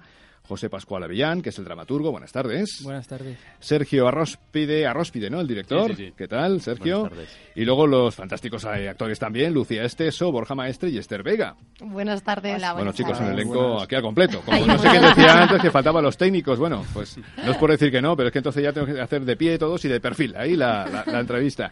Bueno, una cosa antes de empezar, solamente por curiosidad, mm, ¿el título de la obra eh, sale de la carta de Silvia? Sí, ¿no? Sale de ahí. Sí. Bueno. El título de la obra sale del, del, del manuscrito, de- del, del comentario que hizo Silvia Gómez Sí. Ríos al día siguiente en El Mundo. Ajá. Un poco versionado, como veis. Ella acababa esa carta a Recarte y al mundo en general diciendo ni con tres vidas que vivieras. Ujú. Pagarás por lo que has hecho. Eso es. Y yo y ahora el equipo todos juntos que creemos que cualquier conflicto hay que verlo en principio desde todas las ópticas, Ujú. pues le hemos quitado esa segunda persona, el singular, lo hemos puesto en primera y es el propio ex terrorista el que dice ni con tres vidas que viviera Ya, o que ya, tuviera podría... Bueno, yo la verdad es que yo he leído la carta como tanta gente. Eh, de hecho, la tengo aquí. No la vamos a leer, evidentemente, pero vamos, es, es sobrecogedora. La carta es, es terrorífica. Pero antes de, de contarnos eh, mm, qué nos vamos a encontrar al ver esta obra, eh, una pregunta. Mm, José Pascual, eh, ¿qué te impulsó a, escribir esta obra? Pues me impulsó un impulso. porque Nunca mejor dicho. Nunca mejor dicho, porque yo era uno de los espectadores aquel domingo de mayo del 2015 del, del, del Salvados de Jordi Évole y fue terminar aquello y, y aquel programa y, y- y tener la, la- la idea de que había vivido un para mí para mí personalmente un, un- una noche histórica un, un acontecimiento histórico en, en la sociedad española y en, y en- y en la televisión incluso. Yo creo que los que rondamos los 40 por arriba o por abajo hemos vivido ah, bastante ¿no? el, el historial de, de ETA en nuestras vidas y, y de repente, pero bueno, lo hemos vivido con 15, con 16, con 18, Sí. con 20, ahora te af- lo afrontas con el doble de edad y lo afrontas escuchando a, a una de esas personas por las cuales has sentido probablemente odio, rencor, o le has deseado lo peor, ¿no? Cuando escuchábamos estas noticias. Entonces lo que a mí me provocó que fue justo a la inversa, no te digo que ni compasión ni entendimiento, sino simplemente mm, hay algo en mí que despertó que dije, mira, esta historia, si a mí me ha provocado esto, necesito que por lo menos un espectador en el teatro lo, lo sienta, porque creo que ha sido algo histórico y algo necesario, que ahora podremos detallar más. Eh, José, para la, el- la- a ver que estoy un poco espesa, ¿eh? para tener eh, más información sobre este tema, ¿ha- ¿has hablado con la propia Silvia o con Iñaki? Sí. ¿Te has puesto en contacto con ellos? Sí, eh, he hablado con, con todos ellos, con Iñaki, Qué con bárbaro. su mujer Uh. y he hablado bárbaro. con Silvia, con Silvia Gómez Ríos. Eh, de hecho, hasta, bueno, lo sigo haciendo, a día de hoy lo sigo haciendo. Llevo un año y medio hablando con ellos, con, con Iñaki, un año y medio, desde, pues no sé, la, a la semana siguiente del programa, que, que de hecho estaba como comenzando otros proyectos teatrales que ahí se han quedado, porque he dedicado un año y medio a, a, a pillar la sintonía, porque vais a ver que la obra está muy basada en esa carta, muy basada en el programa y muy y luego a ficción, por supuesto, pero mm, había que hacerlo con mucho cuidado. Entonces me he dedicado un año y medio a esto y en este año y medio pues he hablado con Iñaki, he hablado mucho, han leído la obra. eh, ¿La han visto? No porque la estrenamos el viernes, día Ah, 7, o sea, no la han visto. Ah. La han leído y la ha leído Silvia también. Y además esto es- era un poco lo que más, lo que es retardado un poco más. Claro. ¿no? El hecho de contárselo. De hecho, mm, pues con mucha prudencia. Les he dicho que, que tampoco los personajes son Iñaki, Silvia y Jordi Évole. De hecho, es una periodista y no un periodista. Pero sí que es verdad que el esqueleto casi entero de esta entrevista y de este comunicado al, al mundo de Silvia son el punto de partida de esta obra. Entonces quería que supieran que aunque no estuvieran ellos, aunque no fueran sus nombres, es su historia, es su alma y, me la han cedido para, para esto. Iñaki y su mujer, bueno, muy bien. Silvia también muy bien. Y bueno, puedo compartir que lo último que me dijo es que, que agradecía mi intención, que, que entendía mi intención, porque al final ellos se ven, cosa que en la realidad no ha pasado, eh, pero que no se identificaba. No se identificaba porque eso no ha pasado ni cree que vaya a pasar. Y has podido, porque en esto hay como a priori un malo y un bueno, ¿no? Y ahora te ha cambiado un poco la opinión. Sí, mm, tampoco sé si antes yo puse el concepto de bueno y malo. Hace 20 años sí, cuando veía las noticias, cuando casi, además todos que somos más o menos de una edad, am, veníamos, yo recuerdo mucho venir del, del instituto y sentarnos a comer en familia y casi siempre abría el telediario con un atentado y era realmente duro. Entonces sí que tenía esas etiquetas. Eh, no es que ahora las haya quitado, pero sí que lo veo de otra forma. Y trabajar en esto me ha, trabajar en este, en este texto, en este, en este espectáculo que hemos levantado, me ha cambiado mucho. No sé si hay buenos o malos, solo sé que hay oportunidades y que el tiempo pasa y que el pasado es pasado a pesar del rastro de dolor que deja. Antes de continuar, vamos a hacer un pequeño paroncillo, ¿vale? Y enseguida volvemos con el maravilloso equipo de ni con tres días que tuviera y enseguida volvemos aquí en la Platea Azul en Día Radio.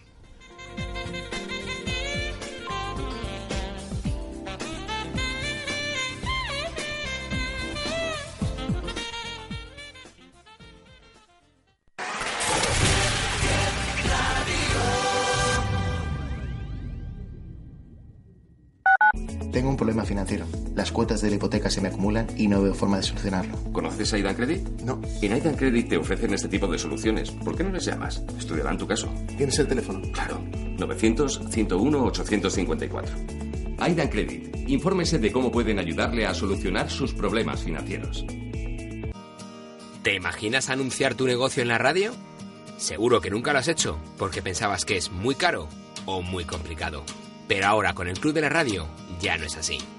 En el Club de la Radio te ofrecemos espacios publicitarios en las principales radios de España y a un precio muy reducido. Si lo deseas, nosotros también te hacemos el anuncio. Nos encargamos de todo y a un precio mínimo. Anuncia tu negocio a miles de personas a través de la radio. Entra en el y empieza a vender más.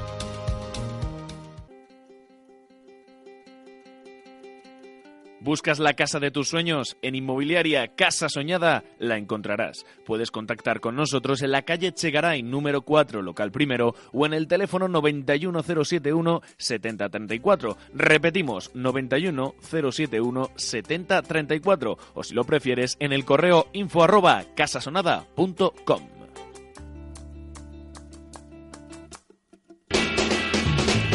Quiero saber de fútbol. Deportes 10. Quiero saber de baloncesto.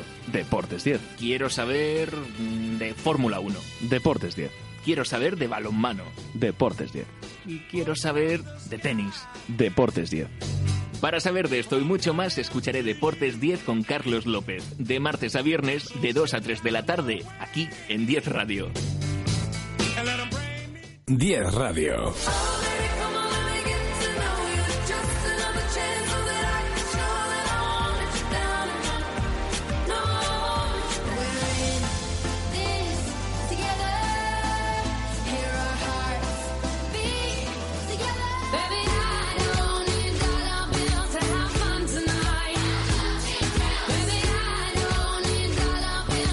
10 Radio. Te acompañamos.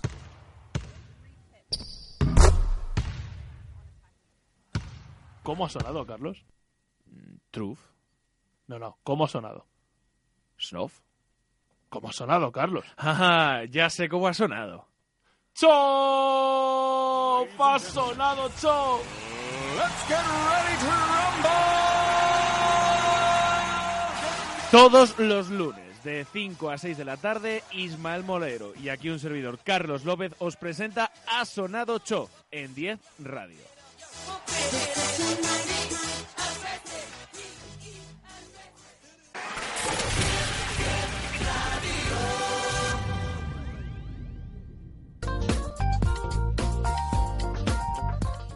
Bueno, pues seguimos en la Platea Azul, en 10 Radio, y seguimos con, con el equipo de Nikon 3. Vidas que tuviera, que me han dicho, es que has dicho días, tenéis toda la razón, Nikon 3, vidas que tuviera, que es una pedazo de obra que cualquiera que la vea, pues que va a flipar, va a flipar. Y una pregunta que quería yo haceros, eh, ¿os conocíais ya previamente todos?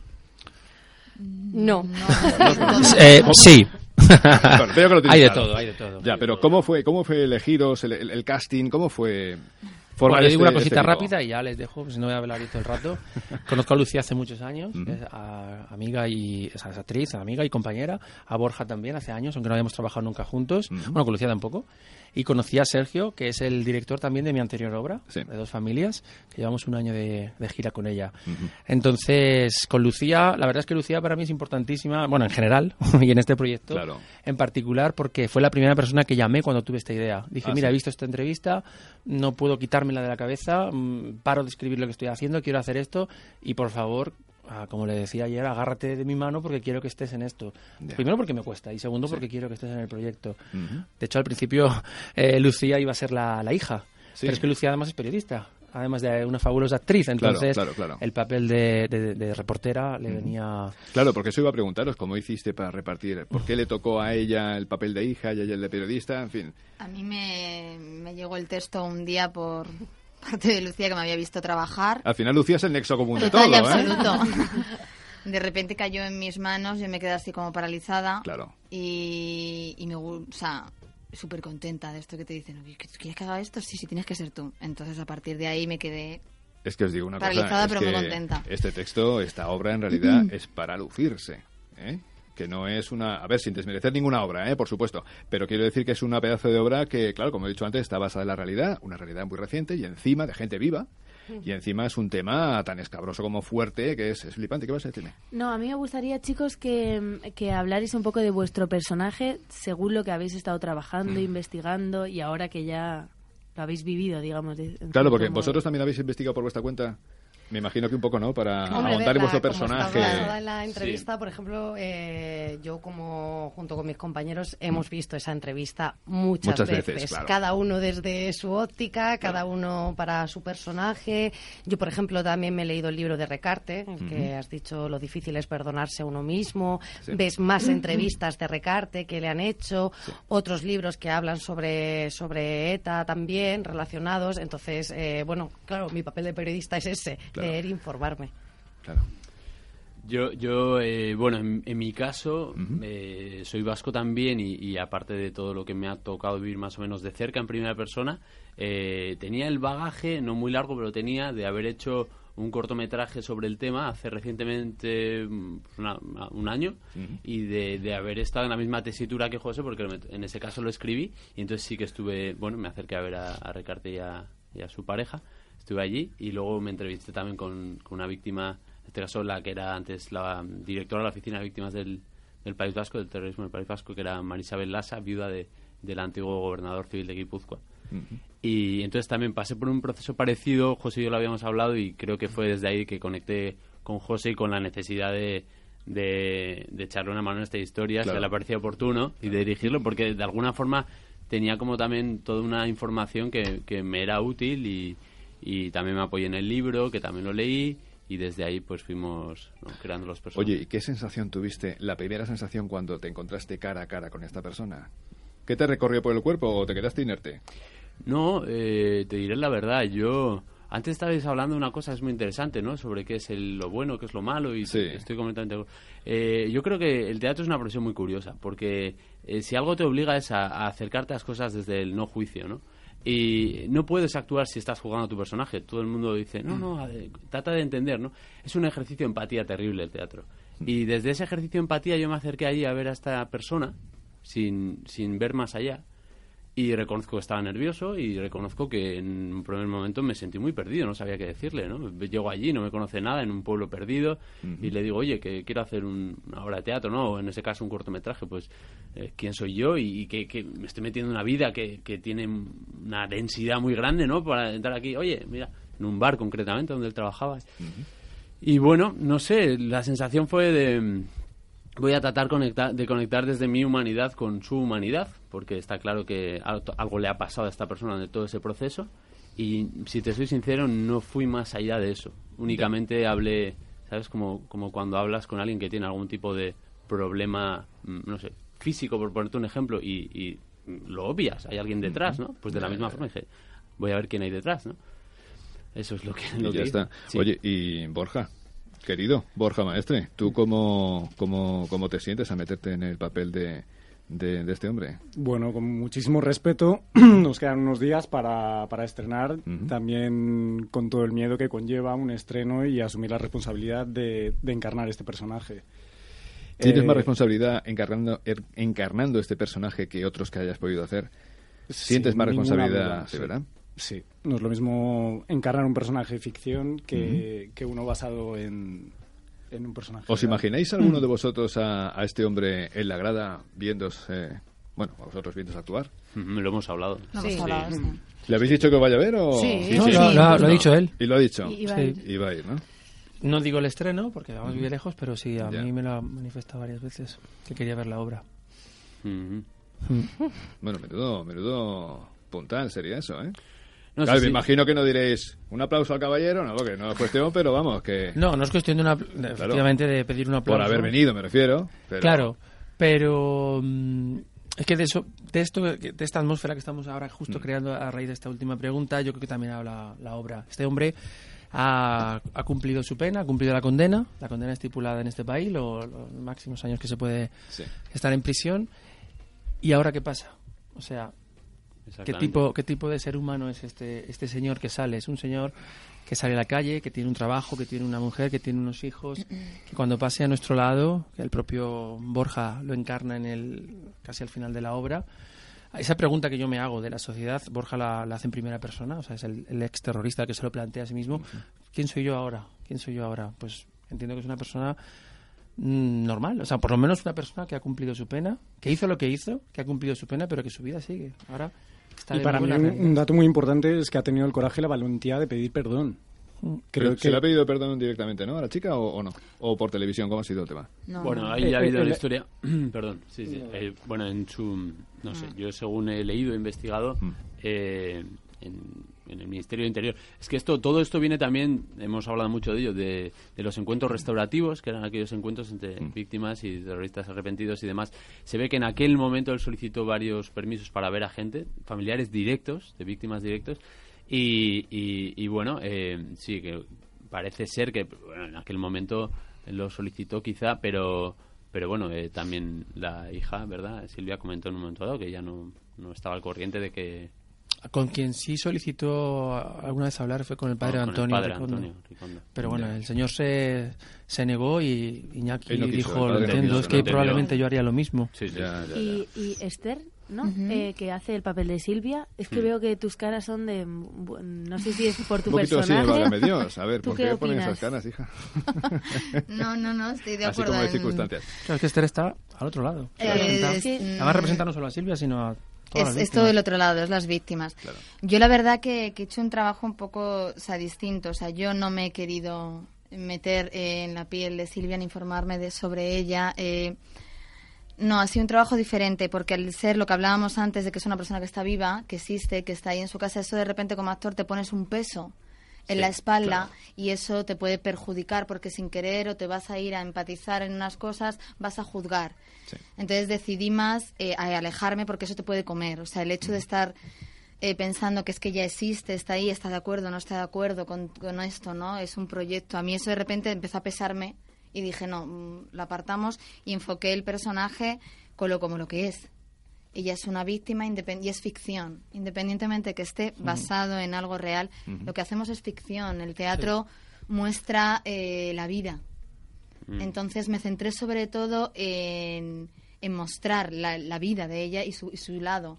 pero intentando aislarme de la de, de- de ella, porque ya está ahí, bueno, creo que al final eso puede ser perjudicial a la hora de hacer un trabajo Indudablemente. encima de un Sí, escenario. poco- Indudable. Un segundo, Sergio, por favor. Yo estoy, mm, estoy con, con, con Esther. Cuando me habéis preguntado lo de si me puse en contacto con ellos, me puse en contacto y he hablado un año y medio, pero nunca les he preguntado nada. Nunca les he preguntado cómo estaban, cómo qué, se, qué sintieron. Yo solamente quería mantener la comunicación con ellos y saber lo que estaba haciendo. Y quiero contar una anécdota que hemos comentado otras veces sobre un punto concreto de la obra para ver, para que, mm, bueno, para plasmar que, que, que es ficción, como dice ella. Como dice Esther, está totalmente o absolutamente, casi absolutamente basado en ellos. O sea, ellos nos han, nos han inspirado a hacer esto, pero no son, no son Silvia, no son Iñaki y no es Jordi Évole. Cuando a- al hacer la dramaturgia llegó un punto concreto, que además es una pregunta que también le hacía Jordi Évole a Iñaki Recarte, y era ah, ¿cómo te sentiste al, al acabar? Al, al- bueno, al, al hacer el atentado. Ah, bueno, o sea, nada más Sí, atentar, perdona. ya, ya, sí. Nada más atentar. Sí. Y entonces me dijo, y él le dijo que, mm, que sentía que había sido un fracaso. Entonces Jordi Évole le preguntó que por qué, y él respondió que porque, porque había fallado el objetivo. Efectivamente, como bien decía al principio, la- el objetivo era la fuerza de seguridad. falló, ya, ya. Pero claro, nosotros hemos hecho ficción sobre eso y evidentemente no es todo al 100%. Y a la hora de hacer la dramaturgia, ¿cómo te sentiste al, al hacer el atentado? Sentí que era un fracaso. ¿Por qué? Porque quería volar toda la calle. Nosotros, en nuestra historia, en nuestra dramaturgia. Y entonces, esta diferencia entre la ficción y la realidad a veces fue, fue bonito, porque Iñaki me lo dijo. Me dijo, solamente quiero que sepas que yo no quería volar toda la calle. Y fue bonito, o sea, me parece bonito que me lo dijera. Yo me emocioné realmente porque si bien yo le dije, no eres tú, es una cosa basada en ti, pero luego es otro personaje. Pero para ver un poco también sus intenciones, él quería dejar claro que él no quería volar toda la calle. Efectivamente, él no quería volar toda la calle, es el personaje, el de, de aquí, bueno, ya veremos cómo lo dice, porque evidentemente esto es bastante polémico, ¿no? Escucharlo en un Sí, sí, personaje. ya- ya lo creo. Eh, pero bueno, es un poco Ya para plasmar esta... ¿Vosotros creéis que una persona con 19 años sabe lo que hace? Una Hombre, muy buena pregunta. La obra abarca también esta pregunta, hace una reflexión sobre Total. esto. Yo creo que es que es muy importante y más como actor plantearse qué, qué- qué tipo de, de acontecimientos lleva a una persona a realizar un acto tan cruel como es acabar con la vida de otras personas. Para mí eso es lo interesante como actor, no el hecho en sí. Y con 19 años se alude varias, en varios momentos de la obra a esto mismo. ¿Qué sabes de la vida con 19 años? Mm, que- que- y esto no es una justificación para Hombre, llegar no, ya, a hacer ya un acto imagino, tan criminal, obviamente. claro, si algo lógico, tiene lógico. si algo tiene la obra yo diría es que eh, como he dicho antes nuestro ejercicio el del teatro el de la obra el de José y creo el de todos es eh, entender entender lo que estamos contando entender y pretender que la gente entienda en ningún caso posicionarnos ni justificar Totalmente. ni mucho No, por su- Es hombre, eso está entender claro, eso está claro claro. claro pero quiero decir que- Sí. que, quede muy claro siempre nuestro Sí, sí, sí, respeto sí. es súper escrupuloso con las cosas en sentido cómo explicas algo cómo cómo tratas de desmenuzarlo no para luego entenderlo eso es lo que hacemos nosotros Claro, ¿no? claro, claro, claro. explicar las cosas y luego cada uno como Que saque las conclusiones que quiera, exactamente lo que exactamente quiera. no Ya, y ahí ya, ya. mantenemos una sabes como una sepsis una cosa de no tocar No, sobre todo uno. porque, claro, esto es un tema muy peleagudo, Claro, lógicamente. Es un tema con el que, eh, afortunadamente, quiero pensar, ya acabó. Y hay mucha gente que algunos eh, conoceréis que han sufrido eh, las Sí, sí, consecuencias claro, de las víctimas. Y, claro, pues es, es, un, es un tema muy es aberrante. Por eso decía lo de los 19 años, porque, claro, yo leyendo sus declaraciones de esta persona, decía que, claro, él cuando cogió sobre todo más odio eh, al mundo en general fue cuando estuvo detenido, cuando la Guardia Civil le, le pegó, tal y cual. Y que a los 19 años que no era edad suficiente para que él supiera lo que hacía en aquel momento, claro. Yo. Y también hay una frase que me llama la atención, mm, eh, una frase que dice, no suya, que cuando todos los odios salen a la luz, cualquier reconciliación es falsa. Y claro, digo, a veces que este hombre dice, sí, sí, se reconcilia, tal, que pide perdón, que no sé qué, pero igual luego, cuando todos los odios, esos odios que él dice que tenía, han salido a la luz, cualquier reconciliación, pues, es falsa. A efectos de creerle sus palabras, me refiero. O Y, sea, ¿eh? Que no hay que reconciliación. el que, el que está pidiendo claro, perdón no es cierto. No, no te he entendido bien. Sí, es decir, que sí, exactamente, que cuando una persona dice, bueno, yo voy a pedir perdón porque es que yo, la gente cambia, la gente puede cambiar, yo creo que todos hemos cambiado con, con- con los años, ¿no? Y unos a mejor, otros a peor, pero este, este, esta persona quiero pensar que a, peor no podía cambiar, entonces ha, cambiado de peor a mejor, supongo, y que cuando ha pedido perdón, lo que decíamos antes, Borja, yo, yo sí creo que debería haber pedido perdón directamente, insistir, insistir en pedir per- perdón a Silvia, en este caso a la chiquita, y, y hacer todo lo posible por, por, por pedir perdón a todas las personas a las que ha hecho tantísimo daño. Pero claro, también es verdad que siempre hay que dar un voto de confianza a la gente cuando dice que, oye, yo es que soy así, yo es que ya pienso esto, yo es que he cambiado, yo es que tal. Pero me sigue chocando aquello que dice de la edad, porque yo con 15 años, que era mucho antes de 19, yo sabía perfectamente lo que hacía. Hombre, yo, yo voy a decir una cosa. Yo creo que sí que ha pedido perdón con Por todo su televisión, corazón. por no, no. O sea, seguro que le ha pedido perdón sinceramente porque este hombre lo necesita para poder seguir viviendo. Claro, por eso preguntaba Ah, si no sabía si había pedido Sí. perdón directamente. Por eso ¿cómo preguntaba, que no sabía Y la yo. entrevista lo pide. Sí, en Sí. la entrevista por televisión lo pide. Sí, sí, sí. Y luego en el libro que escribió también. luego ahí está el dilema de como espectador Claro, si te lo está, creas ahí o no. está el dilema que también la- el método de, de, de pedirlo o las decisiones que él ha tomado para pedir perdón. Pero Sí, por justamente le estaba por una claro, entrevista. por un libro, por una entrevista, que es parte de lo que yo le... Claro.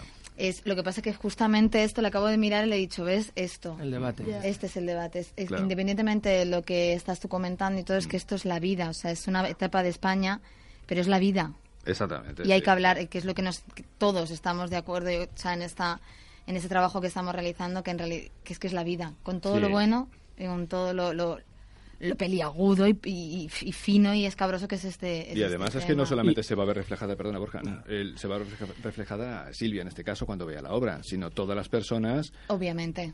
víctimas de, de la banda Cualquier terrorista. víctima. Eh, ¿qué, creéis que. ¿Qué creéis que va a decir la gente? Eh, los- las víctimas, Sí. me refiero, cuando vea la obra, que espero yo que, que la vean. A nosotros nos encantaría que la vieran to- todas las personas, Hmm. de todas las sensibilidades, por supuesto que sí, y ojalá que, que se den cuenta de que nuestro acercamiento al tema es desde un punto de vista humano, nunca político. Por supuesto. Nunca político. eso tiene que dar muy claro. Nosotros no hacemos política, nosotros solo queremos hablar de la sensibilidad. Mm. Y aunque hay- haya gente que nos cueste pensar que una persona que mata no tiene sensibilidad, Ujú. porque es lo que todos pensamos, ¿no? Yo me acuerdo que una vez leía cuando era pequeño, Hitler tenía un perro y era vegetariano porque no le gustaba comer carne y decía, pero ¿cómo? ¿No? O sea, la complejidad del ser humano es enorme, las contradicciones son enormes y ahí se abre un- una cosa pues tremenda para, para, para nosotros que es comprender. ¿Y cómo comprendes? Como pues con humildad y con, con- sin prejuicios dices, me voy a meter ahí y voy a ver qué pasa, lo que hablamos antes. Entonces, ojalá la gente vea que nosotros nuestro acercamiento es súper respetuoso y humano y que lo que tratamos de mostrar es un crisol de sensibilidades y, y ningún juicio. Borja, no sé si se te ha quedado antes algo por decir. Sí, no, quería decir que además la obra también planteaba una pregunta, ¿no? Que es como, ¿a, a quién puede beneficiar que este hombre se calle la boca? Ajá. Quiero Y decir, buena por- pregunta, porque ¿no? Claro. hoy en día un exterrorista, yo supongo que por un lado tiene que tener en contra a la propia organización, un vendido, un traidor, ¿no? Y por otro lado a la sociedad, sí, ahora, ¿no? Después de haber matado, ahora vienes a pedir perdón. A mí me gustaría vivir en una sociedad en la que pudiéramos, no sé, para eso está la reinserción, ¿no? Yo, yo quiero creer que, que una persona en un momento determinado se puede arrepentir de Claro. verdad lo que ha hecho. Por eso cuando hablamos de la edad, 15, 19, 25 o 40, eh, la graduación de la madurez es la que es, y para algunos puede llegar a los 15, para otros a los 40, pero incluso si, si hacemos un acto ah, en plena madurez, quizá a los 19 también yo crea que es una edad, todos, yo, eh, muchos hemos sido ya independientes, hemos hecho muchas cosas, pero está lo- el tema de equivocarse. El derecho a equivocarse y el derecho a rectificar. Sí, independientemente, empezar. de la edad, claro, porque Claro. es verdad que hay mucha gente con... Ya no solo con- pensamos, porque nosotros no analizamos porque Claro. lo hizo tampoco. Es decir, nosotros No. lo único que pretendemos con esta obra, yo creo que el objetivo único que tenemos con esta obra es aportar. Ya. Y lo hacemos porque consideramos que podemos aportar. Es decir, entre todos hay que construir una respuesta ¿no? A, a- a todo esto, al dolor, al terrorismo, a la violencia, a, a lo que sea. Entonces, no nos paramos a analizar por qué una persona entra en una banda. Todo y que hablamos de eso, Sí, por sí, supuesto, sí, porque hay que entender la etimología del personaje Claro. o cómo se siente la víctima. Y aunque hablamos de esto, sino que nosotros lo que queremos es, hemos fotografiado un aspecto de nuestro tiempo, de nuestra historia, como decías, de nuestra historia actual, además, que aunque, y tocamos madera, es verdad, ojalá, seguro, ha terminado ya, pero está, porque está. Está en las víctimas, está en el dolor, está en el recuerdo. Está en el aire todavía. Está en el aire y estará claro, mucho tiempo, claro, probablemente claro. nunca se vaya. Sí. Entonces, todo lo que sea aportar, un te- o sea, construir una respuesta, pues ese es el único objetivo nuestro. A mí se me abren ahora como 5.000 preguntas Claro. en vez de respuestas. Pues. Claro. Ese es, ese es el... Esa es un O poco sea, la... ¿cómo, cómo se mete una persona en una banda terrorista? Es como, bueno, yo iba a manifestaciones y tiraba contenedores porque a lo mejor otro, como que te vas viendo abocado sin querer, encabezas una marea que a lo mejor Sí, no te vas culebreando hasta que igual hay mucha gente que dice, no, es que cuando quise darme cuenta estaba dentro. Y luego es curioso, hay fenómenos terroristas, son más cercanos, otros más lejanos. Podemos hacer un esfuerzo para entender a esta persona, pero no entendemos igual a un hombre que directamente, no sé, practica la ablación y mata, ¿sabes? Quiero decir, Mm. que nos parece aún más lejano, ¿no? Claro. Pero, pero ¿quién marca la distancia, no? Claro, o sea, claro, claro. eh, ¿dónde está ese punto? de, no, esto es cerca, es nuestra propia experiencia. Claro. Claro. En su experiencia, en su contexto, con su nivel de conciencia, con... ¿no? Yo, la, yo la obra, la verdad es que veo que es un pedazo de obra, pero de verdad tremenda, ¿eh? Tremenda. Además, serio, quería ¿eh? hacer un apunte y es que justo la ETA, eh, la fecha que ha puesto límite para el desarme es el el 8 desarme de abril 8 de y justo nosotros, nosotros estrenamos el viernes. Entonces, cuando eh, anunció eh, este dato, ¿no? que fue hace justo dos Qué semanas, Semanas. eh, nos quedamos así en plan de, "Mm, de esto... Qué bárbaro. ¿no? Qué casualidad, ¿no? Sí, que sí, tenemos sí, el sí. 7 y el 8 es la fecha que... Yo creo que va a tener mucho mucho éxito la obra porque de verdad que, vuelvo a repetir, no es una obra al uso, es un... Y luego un dato más, o sea, en plan anecdótico, es eh, bueno que otras víctimas, eh, por ejemplo, Irene Villa eh, Mm. está enterada de todo esto y Sí. va a venir también al estreno, ¿no? Entonces, por esto que contábamos de que decíais que sentirá Claro, esta persona claro, si va a claro. No tienen por qué ser ellos, Sí, en sí, concreto sí, los sí, que están sí. basados, pueden estar Cualquiera, otras cualquiera de personas ellos. como, Claro. como esta persona. como Claro que sí. Vamos a recordar. Vamos, eh, cualquiera de vosotros, venga. ¿Dónde, dónde y Sí, cuándo? ahora mismo. Yo lo recuerdo. periodista. Claro que sí. Eso, la ha se me va muy bien. La periodismo ahí es. Nave 73. Estrenamos este viernes, Este viernes. 7 de abril, a las 8. Nave 73 está en la calle Palor de la Frontera 5, Metro Palor de la Frontera Embajadores. Está muy bien ubicado, ¿Eh? además. Está muy bien ubicado, en el centro, fenomenal, a las 8 de la tarde, una hora y media. Y luego además hay unos bares una- maravillosos para- Ella es una joya, señores. Sí. Y vamos a estar seis viernes seguidos. Hay bar en el un teatro mes y medio. Sí, Un que iba a estar como cuatro y Sí. se ha prorrogado a seis, ¿no? Ya no lo han Eh. Sí, eso es. Y, así que mira, Viernes Santo, ¿no? O sea, hay mucha gente que se va de puente, pero hay otros que vienen claro, también. claro. O sea, que es maravilloso. Claro, Mm, claro, claro. Está el puente de mayo también, pues hay mucha gente que se va, pero muchos que vienen. Total. Oye, Lucía, qué, qué bien venden las cosas, Es ¿eh? cosa- Como te coja el corte inglés, vamos, no te suelta. Además de una extraordinaria actriz. Bueno, eso es lo primero, eso es lo primero. Y tú también, eh, guapa. A ver, a ver, que no estamos, Ah, mira. estamos enfocando para allá todo, pero no, no, aquí, aquí cada uno lo suyo, ¿eh? Bueno, chicos, pues de verdad, muchísimas gracias. Que de verdad, auguro un éxito brutal. Muchas ¿eh? gracias. Y espero que, que nos contéis a ver cómo ha ido la, la cosa. Yo iré. Claro que sí, Una, una cosilla, ¿os gustaría llevarlo al. Bueno, al cine tuviste un corto, pero esta obra, digamos, hacer un largo de esta obra, ¿cómo lo? Ya lo Hombre. hemos... Sí, bueno, eh, de hecho a mí me consta que había varias... varias, Varias propuestas. Sí, en la, en la academia mismo, en la academia de cine, ya Sí. había unos cuantos directores que sabían... ¿Y no te gustaría serlo tú, el director, el que llevase adelante el tema este? Bueno, o tú. eh. No, no, no, él, él, él. Tú solo teatro. Tú- Yo escribo. Vale, vale. ¿No te lanzarías a dirigir? No, No, no, no. Es Bueno, que bueno. dirigir teatro a dirigir He dirigido las, mis cuatro primeras obras, Sí. pero ahora ya y dijiste que ya, que ya él, que sé que se Sí, encarga como al marrón, Sergio. Sí, ya, que- No, la verdad es que tengo que decir además que es un extraordinario director. Como Sí. comentaba antes, ha dirigido mi obra anterior y, Sí. y estoy feliz. O sea, que, que si hacemos la película, Para o que sea, hace la película, y además, si lo bueno yo creo que es contar con un Mejor lo malo conocido. Os lleváis todos fenomenal, sois como una familia, ¿no? Sí. Y os lleváis todos de maravilla, ¿para qué cambiar, no? Yo digo, mira, para mí esto es como, yo soy vasco y me gusta cocinar, ¿sabes? Para mí esto es como hacer, yo qué sé, una tortilla, tortilla de bacalao, ¿no? Dice- Bueno, bueno, me dice bueno. este, oye, que te dejo bu- buen aceite, buen bacalao, buenos huevos, tal, no sé qué, una, so- una sartén estupenda, Sí. no la líes. Pero tú sabes cocinar de verdad. Sí. Oye, pues trate una tortilla cuando vengas el próximo A mí me gustaría decir que viene bastante a casa y nunca ha cocinado, ¿eh? O sea que mucho piqui piqui, pero luego no. Es verdad. no, Sí. no, no cocino. Supongo que las vuestras tampoco, ¿no? No, no, no. De momento no. Bueno, chicos, pues eh, ni con tres días vidas, Vidas. que tuviera. Oye, me da con los días, ¿eh? Bueno, no pasa con nada. tres vidas que tuviera. Pedazo de obra, hay que ir todos al teatro eh, a partir de este viernes en Nave 73. ¿La hora, Lucía? Las 8. Ole, ole ahí. Pa- Parece el telecupón, ¿eh? Aquí, Carmen, aquí. Y que, que nada, que, que a todo el mundo podemos asegurar que es un pedazo de obra que os va a gustar a todos y lo más probable es que haya gente que vaya a verla más de una vez. Que ojalá, ¿eh? que ojalá. Y nosotros nos comprometemos también a ir a verla. ¿A que sí, Nerea, Sí, criatura? sí, yo vivo al lado además, así que... Ah, sí. estupendo. Ah, mira, no, y pues el ya tema está. este me gusta Entonces no tienes, no tienes excusa. me- Bueno, chicos, pues que muchas gracias, de verdad. Muchas gracias Volved cuando queráis, tortilla incluida, ¿eh? Vale, que ya bacalao. sabiendo el tema no te lo perdonamos, ¿eh? que además un buen vasco sabe cocinar, que vamos. Y que mucha mierda a todos, ¿vale? Muchas, Muchas gracias. Bueno, pues eh, nada, nos vamos a quedar con un poquito más de música. Querida Nerea, por ejemplo, ¿te gusta la Stevie Wonder? Venga, vale. Pues no te gusta nada lo que te traigo hoy. Sí, Stevie Wonder sí. Venga, pues un poco de superstición al asunto, ¿vale? Y volvemos en la platea azul. 10 Radio, hasta ahora. Adiós.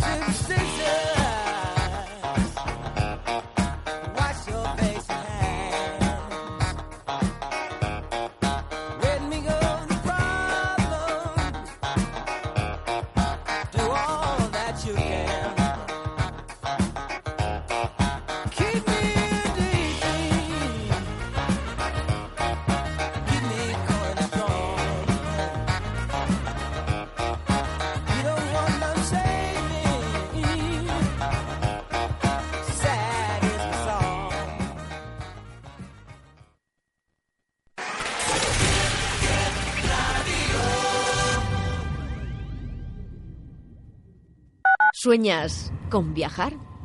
Descubre el mundo con Viajes Cuoni, especialistas en viajes a medida y lunas de miel. Las mejores ofertas para viajar a Asia, América, África, Maldivas. Elige tu destino ideal entre www.cuoni.es. Viajes Cuoni. Más de 100 años haciendo realidad los sueños de millones de viajeros.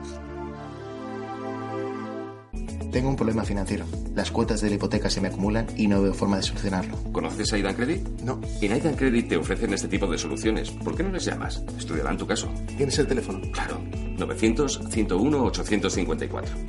Aidan Credit. Infórmese de cómo pueden ayudarle a solucionar sus problemas financieros.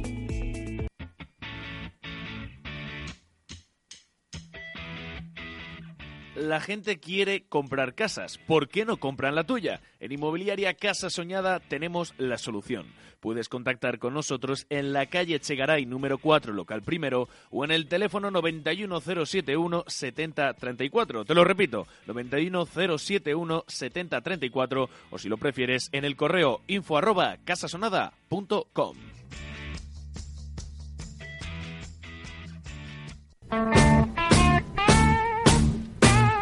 Hola, soy Carlos Iribarren y os espero en Hoy Toca, cada viernes de 4 a 6 de la tarde, un monográfico con la historia, las anécdotas y, por supuesto, con las mejores canciones de los grupos y solistas del rock más importantes, bueno, del rock, del pop y de lo que surja.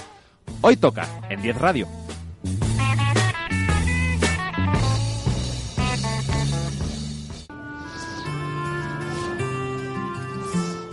Hola, soy el maestro Joao y tengo las claves de tu futuro.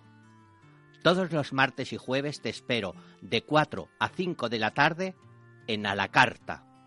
Recuerda que estoy aquí para ayudarte. Ahora, la luz que está en mí estará en ti.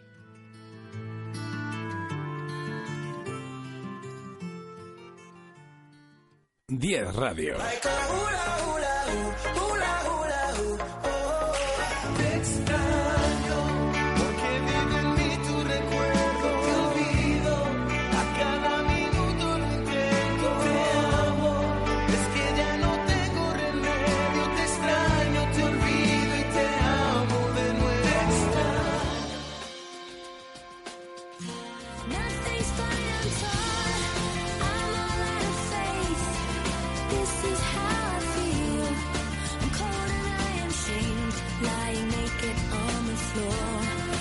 10 Radio. Te acompañamos. Una apuesta por la cultura, información, ocio y la mejor música. 10 Radio.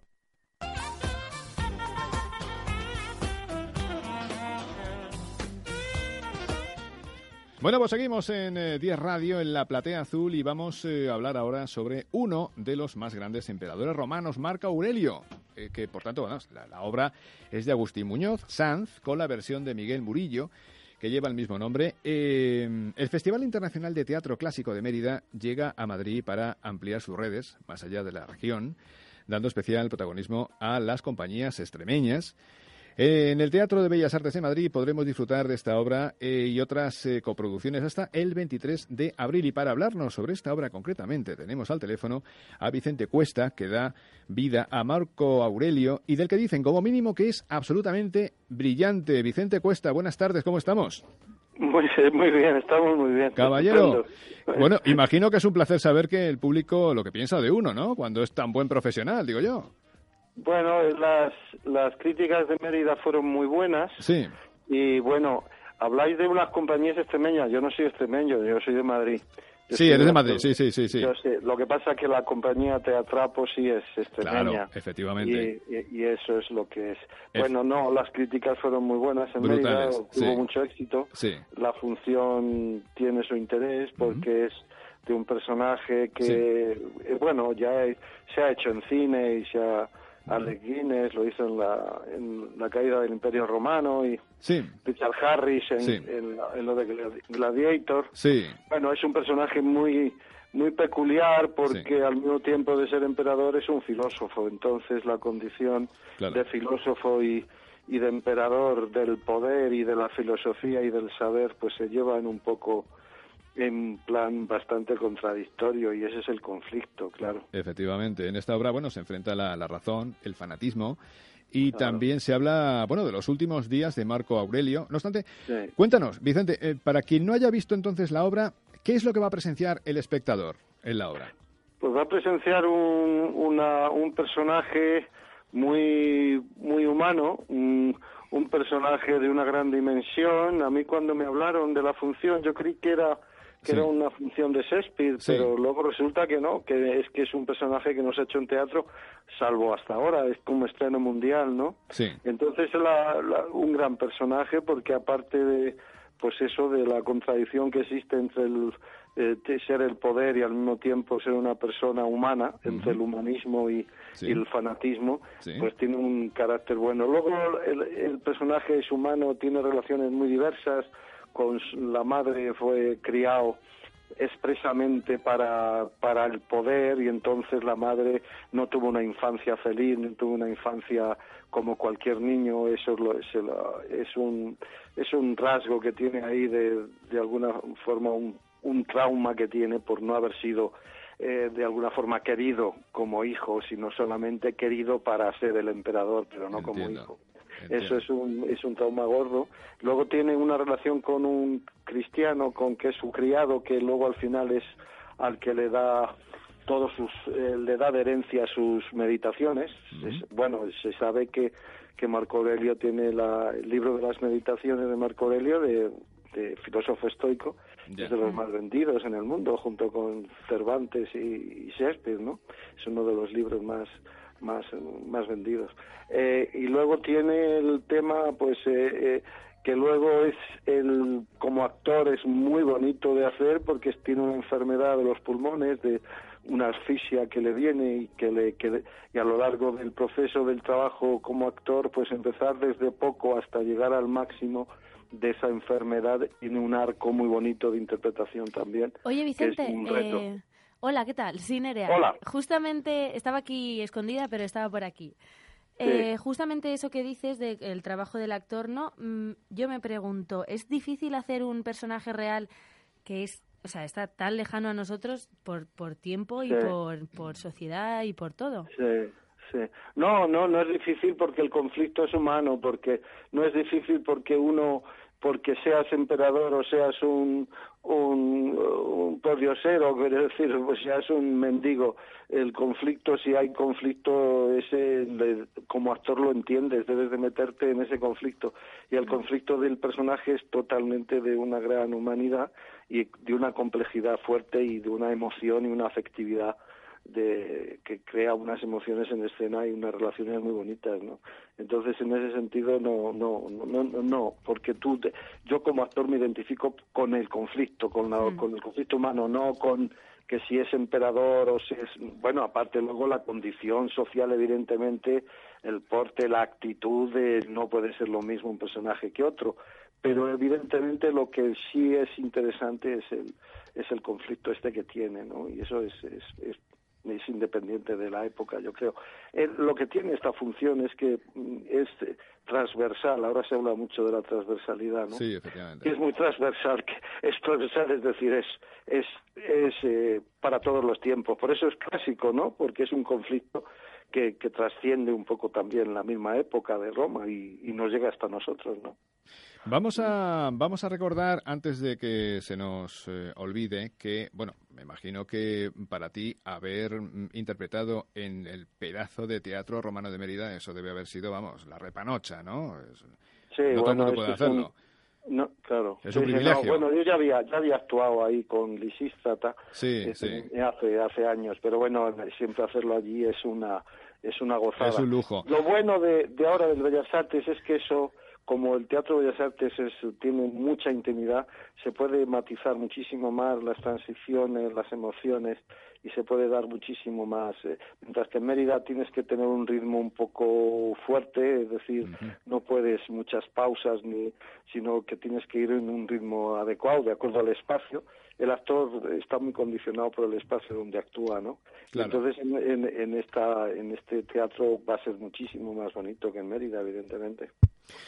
Pues, eh, querido amigo, que primero felicitarte porque eres un pedazo de actor tremendo, eso lo sabe todo el mundo. Segundo, porque llevas adelante la interpretación de un personaje brutal, también, es cierto. Y recordar a todo el mundo que hasta el día 9 de abril estarás en el Teatro Bellas Artes de Madrid representando a Marco Aurelio, un papelazo que además eh, dicen por ahí que eh, eh, Marco Aurelio y tú sois una simbiosis brutal. ¿eh? Eso, eso me ha contado un pajarillo por ahí, ¿eh? O sea que eso hay que, hay que respetarlo porque es, es, es cierto. No, se lo ha dicho el pajarillo, hay que respetarlo. Sí, sí, sí, hombre, por supuesto. Bueno, Vicente Cuesta, oye, pues muchísimas gracias, de verdad. Que A iremos a verte, ¿eh? Y ya, y ya venga. te, y ya te diremos, oye, que eres un fenómeno en persona, ¿eh? Venga, ya nos vemos. Muchas- Gracias, un, abrazo. Venga, un abrazo. Hasta luego, Vale, adiós. Hasta luego. Bueno, seguimos en la Platea Azul, aquí en 10 Radio, y ya tenemos Nerea en el estudio, Chan, a dos chan. queridos eh, amigos que son Rubén Martín y Carlos Limón. Queridos, buenas tardes. Buenas tardes. Buenas tardes. Bueno, ¿cómo estáis? Muy bien, de resaca de estreno. Uy, uy, ah, de estreno. Claro. Vale, vale, pensaba que era resaca de No, otro no, tipo, no, que no, no, tampoco no, no. pasaría No nada. pasaría nada. ¿Eh? Bueno, eso puede venir después también, Puede ¿no? venir después, El tranquilo. estreno es las cosas que tiene es el estreno, que después hay que celebrarlo, claro que sí. Bueno, vamos a, a meternos ahora de lleno con una obra que nos cuenta lo que sucedió hace un tiempo en 1986, cuando Argentina e Inglaterra se enfrentaron en un partido de fútbol. Sucedió en México y se jugaban los cuartos de final de la Copa del Mundo. El partido en cuestión se celebró cuatro años después de la Guerra de las Malvinas y, claro, la rivalidad entre ambas selecciones, pues oye, que no podía ser mayor. Aquel partido estuvo marcado sin duda por los dos goles más famosos de la historia, los que Diego Armando Maradona consiguió meter a los ingleses, el primer de ellos en el minuto 51 y el segundo cuatro minutos después. Y aunque Gary Lineker, que he buscado esta palabra para ver cómo se decía, ¿Verdad? ¿Cómo, eh, cómo? Gary ¿Cómo se dice? Lineker, Lineker. A ver, chiquito. ¿Cómo se dice, Rubén? yo no sé, yo siempre he dicho Gary Lineker, ¿no? Lineker. Lineker. Lineker, ¿no? Gary Lineker, ¿no? Le estás diciendo Si tú eres bilingüe, guapa, vamos a ver. Bueno, aunque Bueno. Gary Lineker anotó para Inglaterra un gol en el minuto 81, el resultado hizo que los ingleses se tirasen de los pelos. Los que lo tuvieran, ¿eh? Bueno, triunfo para Argentina 2 a 1, que por cierto, tras ganar a Bélgica y Alemania, se proclamaría campeona del mundo y Maradona ganó el Balón de Oro como mejor jugador del Mundial. Y como decimos hoy, Rubén Martín y Carlos Limón están aquí. Mm, buenas tardes de nuevo, queridos. Eh, la obra está basada en 10,6 segundos, ¿no? Sí. Ahora soy yo el que pregunta, de Hernán Castiari, no sé si se pronuncia así. ¿eh? sí. Bueno, mm, ¿por qué se llamó así la obra? Por- porque es el tiempo que Maradona tarda en recoger el ba- porque es el tiempo en Sí. el que Maradona tarda en recoger el balón y meterlo en la red.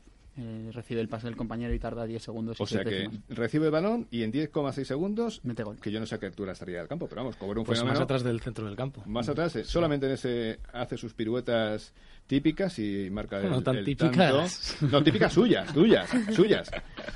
Típico, era, era un astro, gol. era un astro. Eh, ¿Ha sido el mejor jugador del mundo para vosotros, Maradona o no?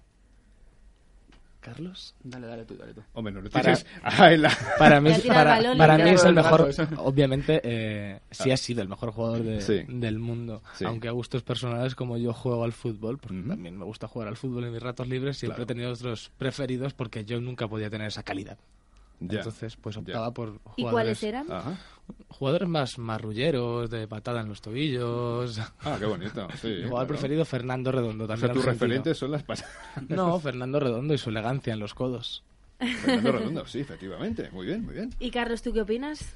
¿De Maradona? Ujú. No, Maradona es el futbolista con más eh, peso de la historia, yo creo. ¿Sería equiparable, yo sé, Messi antes de Sí. Cristiano? ¿Sería equiparable a Messi? Hombre, yo creo que Messi es mejor, pero no se, le- o sea, pero no se puede comparar porque Maradona fue un acontecimiento, no sé cómo, Mm. o sea, Maradona socialmente levantó a Argentina y Que Messi marcó una época, Maradona, Eso eso es. brutal. O sea, Messi que- yo creo que es mejor, va a ser mejor. Messi es el mejor de la historia. Sí, sí. Pero yo creo que Maradona tiene una dimensión que Messi todavía no coge. Era el conjunto, ¿no? Como la Maradona, la leyenda también un poco, ¿no? Claro. Todo lo que había alrededor. No sois argentino ninguno, ¿no? No. Sí. No, que ha habido un momento en que, fíjate que yo pensaba que sí, ¿eh? Podrían parecer, ¿eh? No los veis, queridos espectadores, pero... Pero tenía un aire.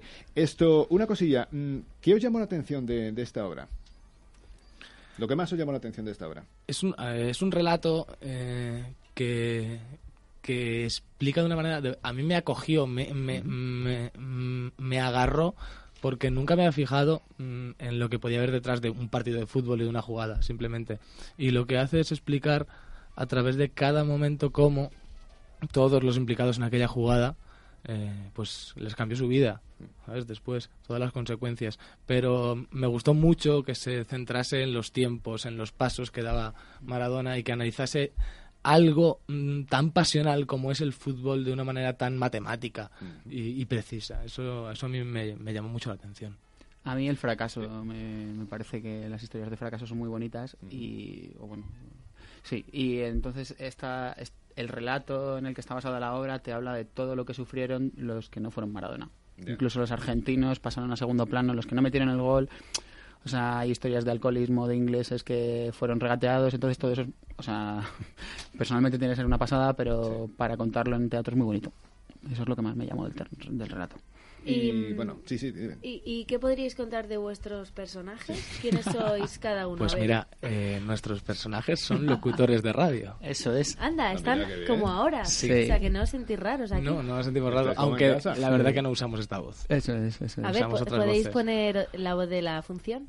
Podemos hacer, si quieres, incluso la entradilla. De Bueno, la a ver, la entradilla está basada. Ah, pues venga, claro la entradilla sí. está basada. A, ver, a ver, ¿cómo a ver, sería? espera un momento, espera. La entradilla está basada en el carrusel deportivo de la. SER mítico y no decimos carrusel, ¿vale? Entonces yo hago algo así como. ¿Lo puedo hacer? Claro. Y tú le das a. Yo lo- Venga, tranquilo. Hola, hola. Comienza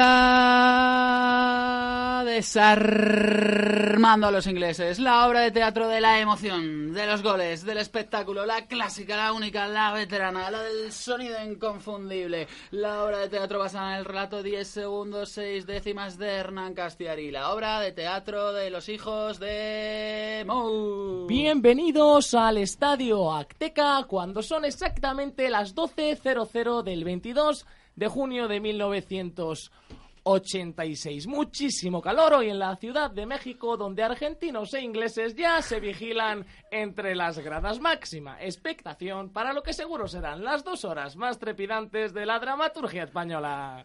Y ya está. Qué bueno. Me ha recordado a José María García. Un poco, ¿eh? Bueno, bueno, Santiago, bueno, Santiago Bernabéu, uh, buenas noches. Sí. Una cosa así. Ese Oye, subir, subir eh, al agudo. tal. lo de, lo de hijos de Mou no será por Mourinho. Sí. Ah, sí. Sí, o sea, sí, que sí. aquí todo es futbolero. Sí, sí, sí. la- O sea que sois del Madrid. Eh, bueno, eh, los hijos... Pero los hijos de Mou formamos tres actores. Qué bueno. Y unos del Madrid, otros del Barça, otros del Rayo. Ah, perfecto, entonces. Eh, y bueno, Mourinho os parece como una, una figura interesante. Me, me llama la atención porque tú te le- en, en la, en la obra también te levantas cuando estás locutando. Eh, Aquí te has levantado un poquito no, así aquí me he venido arriba, en No, realidad. arriba. Aquí no, no, en la obra no te vienes No, arriba. ahora estoy más Más tranquilo, que me he puesto más nervioso, de hecho. Y yo estoy más. Y él estaba más subido, sí, sí, sí. ¿Os habéis basado en algunos locutores reales para...? Qué Sí. grande.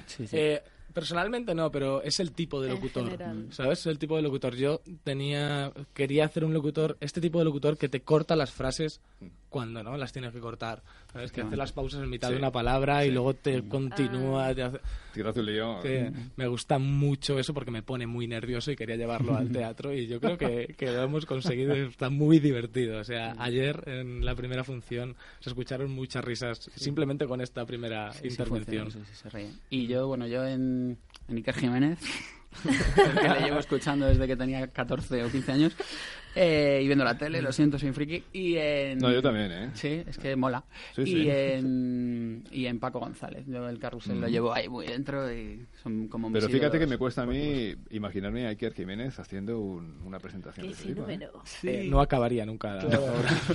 Le pasaría como a mí que perdería el fuelle. Que hay un momento en que ya, oye, ¿haces algún tipo de ejercicio para aguantar? Porque tú mm, casi te quedas ahí en el sitio, medio ahogado. Pero te has aguantado el tipo como un Eh, titán. A ver, es que estoy aquí sentado como cohibido, pero cuando estoy en un teatro que es tan grande y, Sí. y caliento la voz antes, obviamente, Sí. la voz no me sale donde me está saliendo ahora, sino que sale más nasal, más aguda. Entonces, Y aguantas lo que te echen. aguanto lo que me echen y, Oh, y- sin micro, y sin micro. tengo un rato largo de, y sin de micro. aguantar la voz. sí.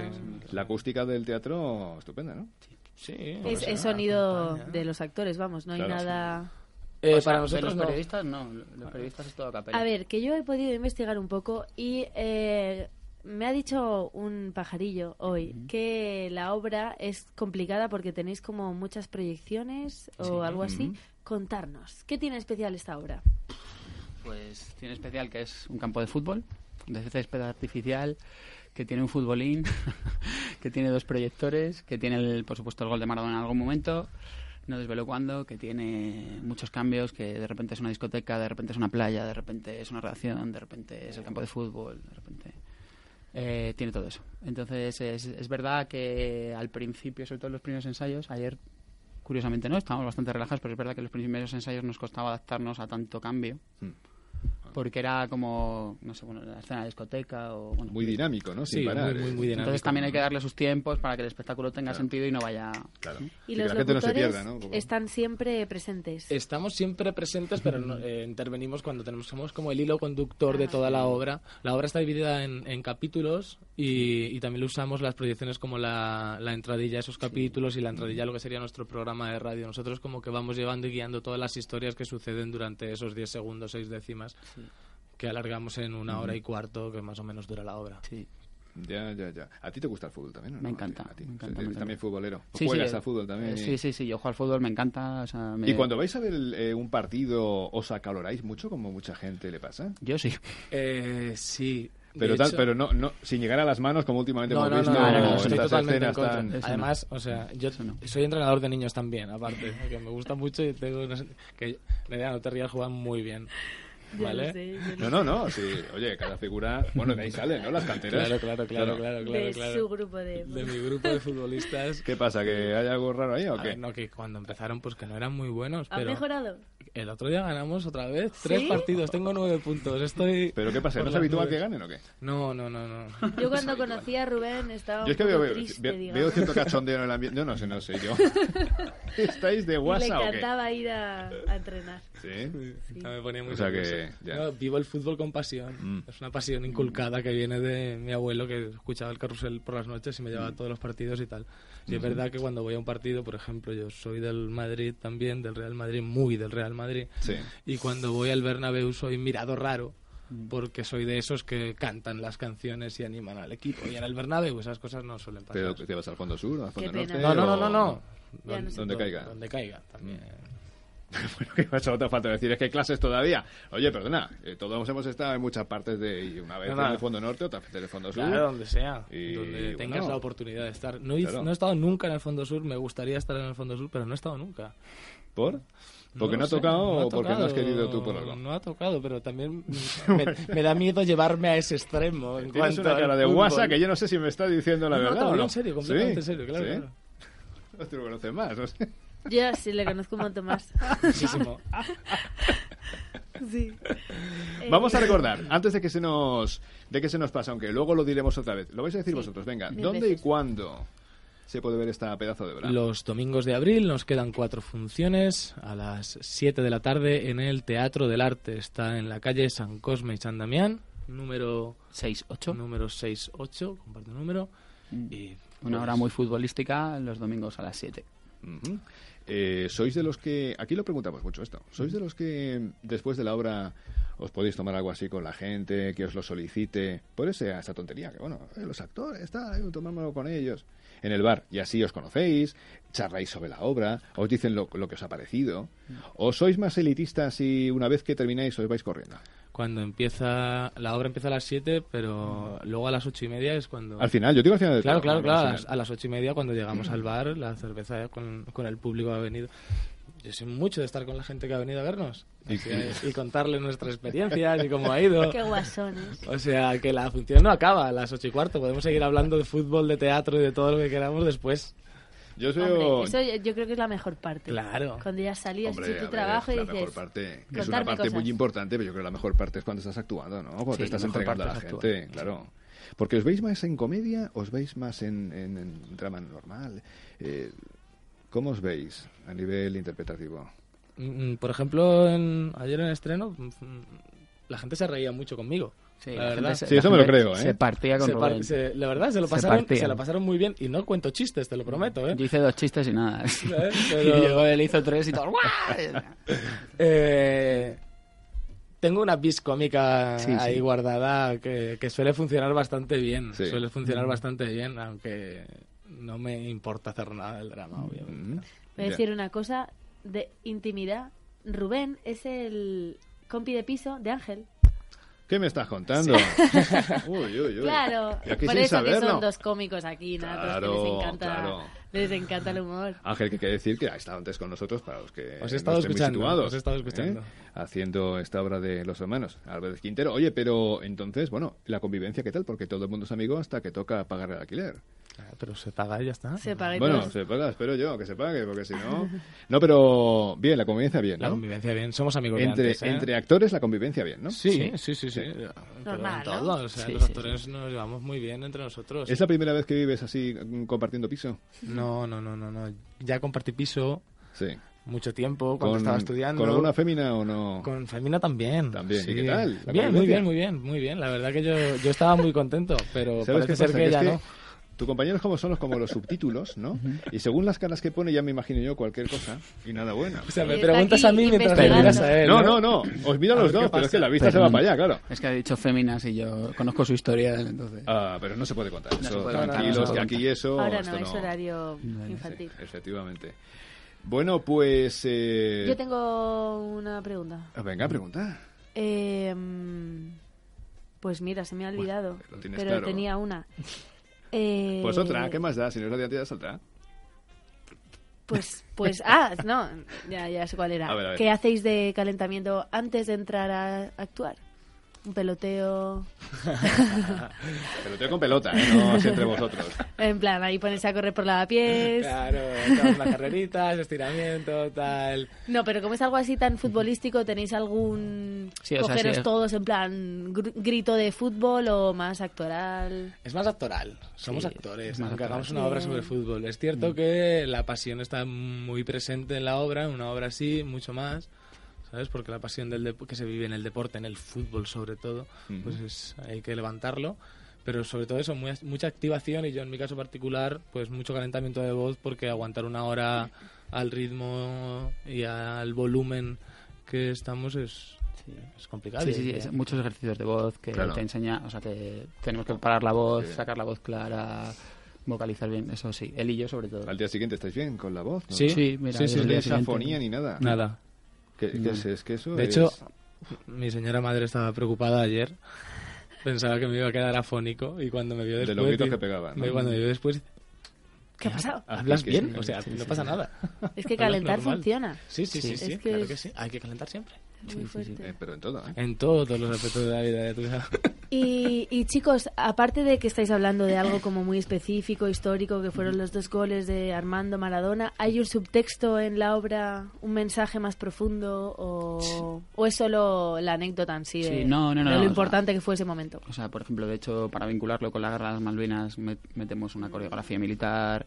Y es lo que yo decía al principio, hablamos del fracaso, porque en realidad él y yo vamos haciendo de narradores del relato y de la jugada, pero en medio contamos las vidas de los... eh, o sea, en realidad nos interesaba del relato que teóricamente es algo muy exitoso y en realidad le reventó la vida a 11 personas. Levantó a Argentina, pero le reventó, le reventó la vida a 11 personas y eso es muy bonito. Y entonces hablamos de esos 11. Eh, por eso hay tanto cambio. O sea, por eso de repente los hijos de un futbolista les marginaban en el... co- o sea, un montón de historias que tampoco os quiero contar. No, no, claro, ver, Que es lo que que, es lo que da al Claro. relato, yo creo, identidad. Ya, porque ya. solo hablar de un gol, pues bueno, para eso te lo pones en YouTube, Claro, ¿no? claro, efectivamente.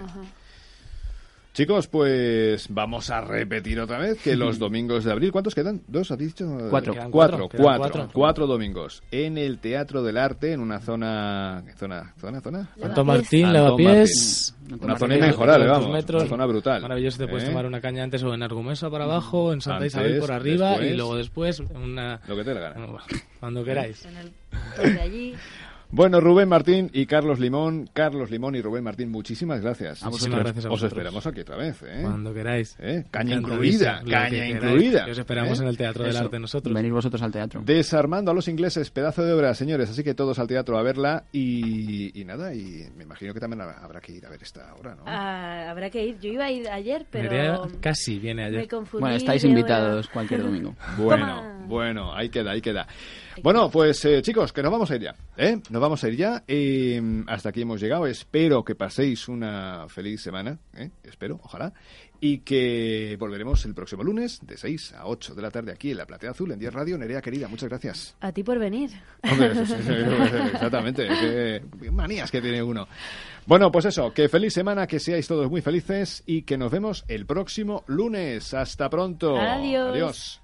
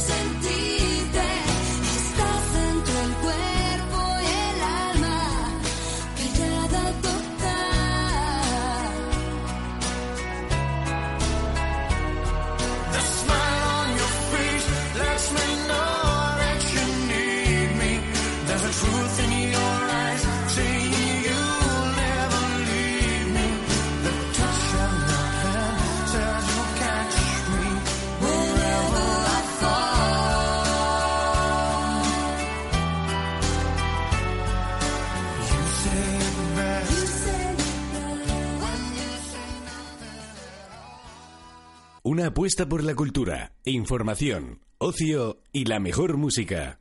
10 Radio.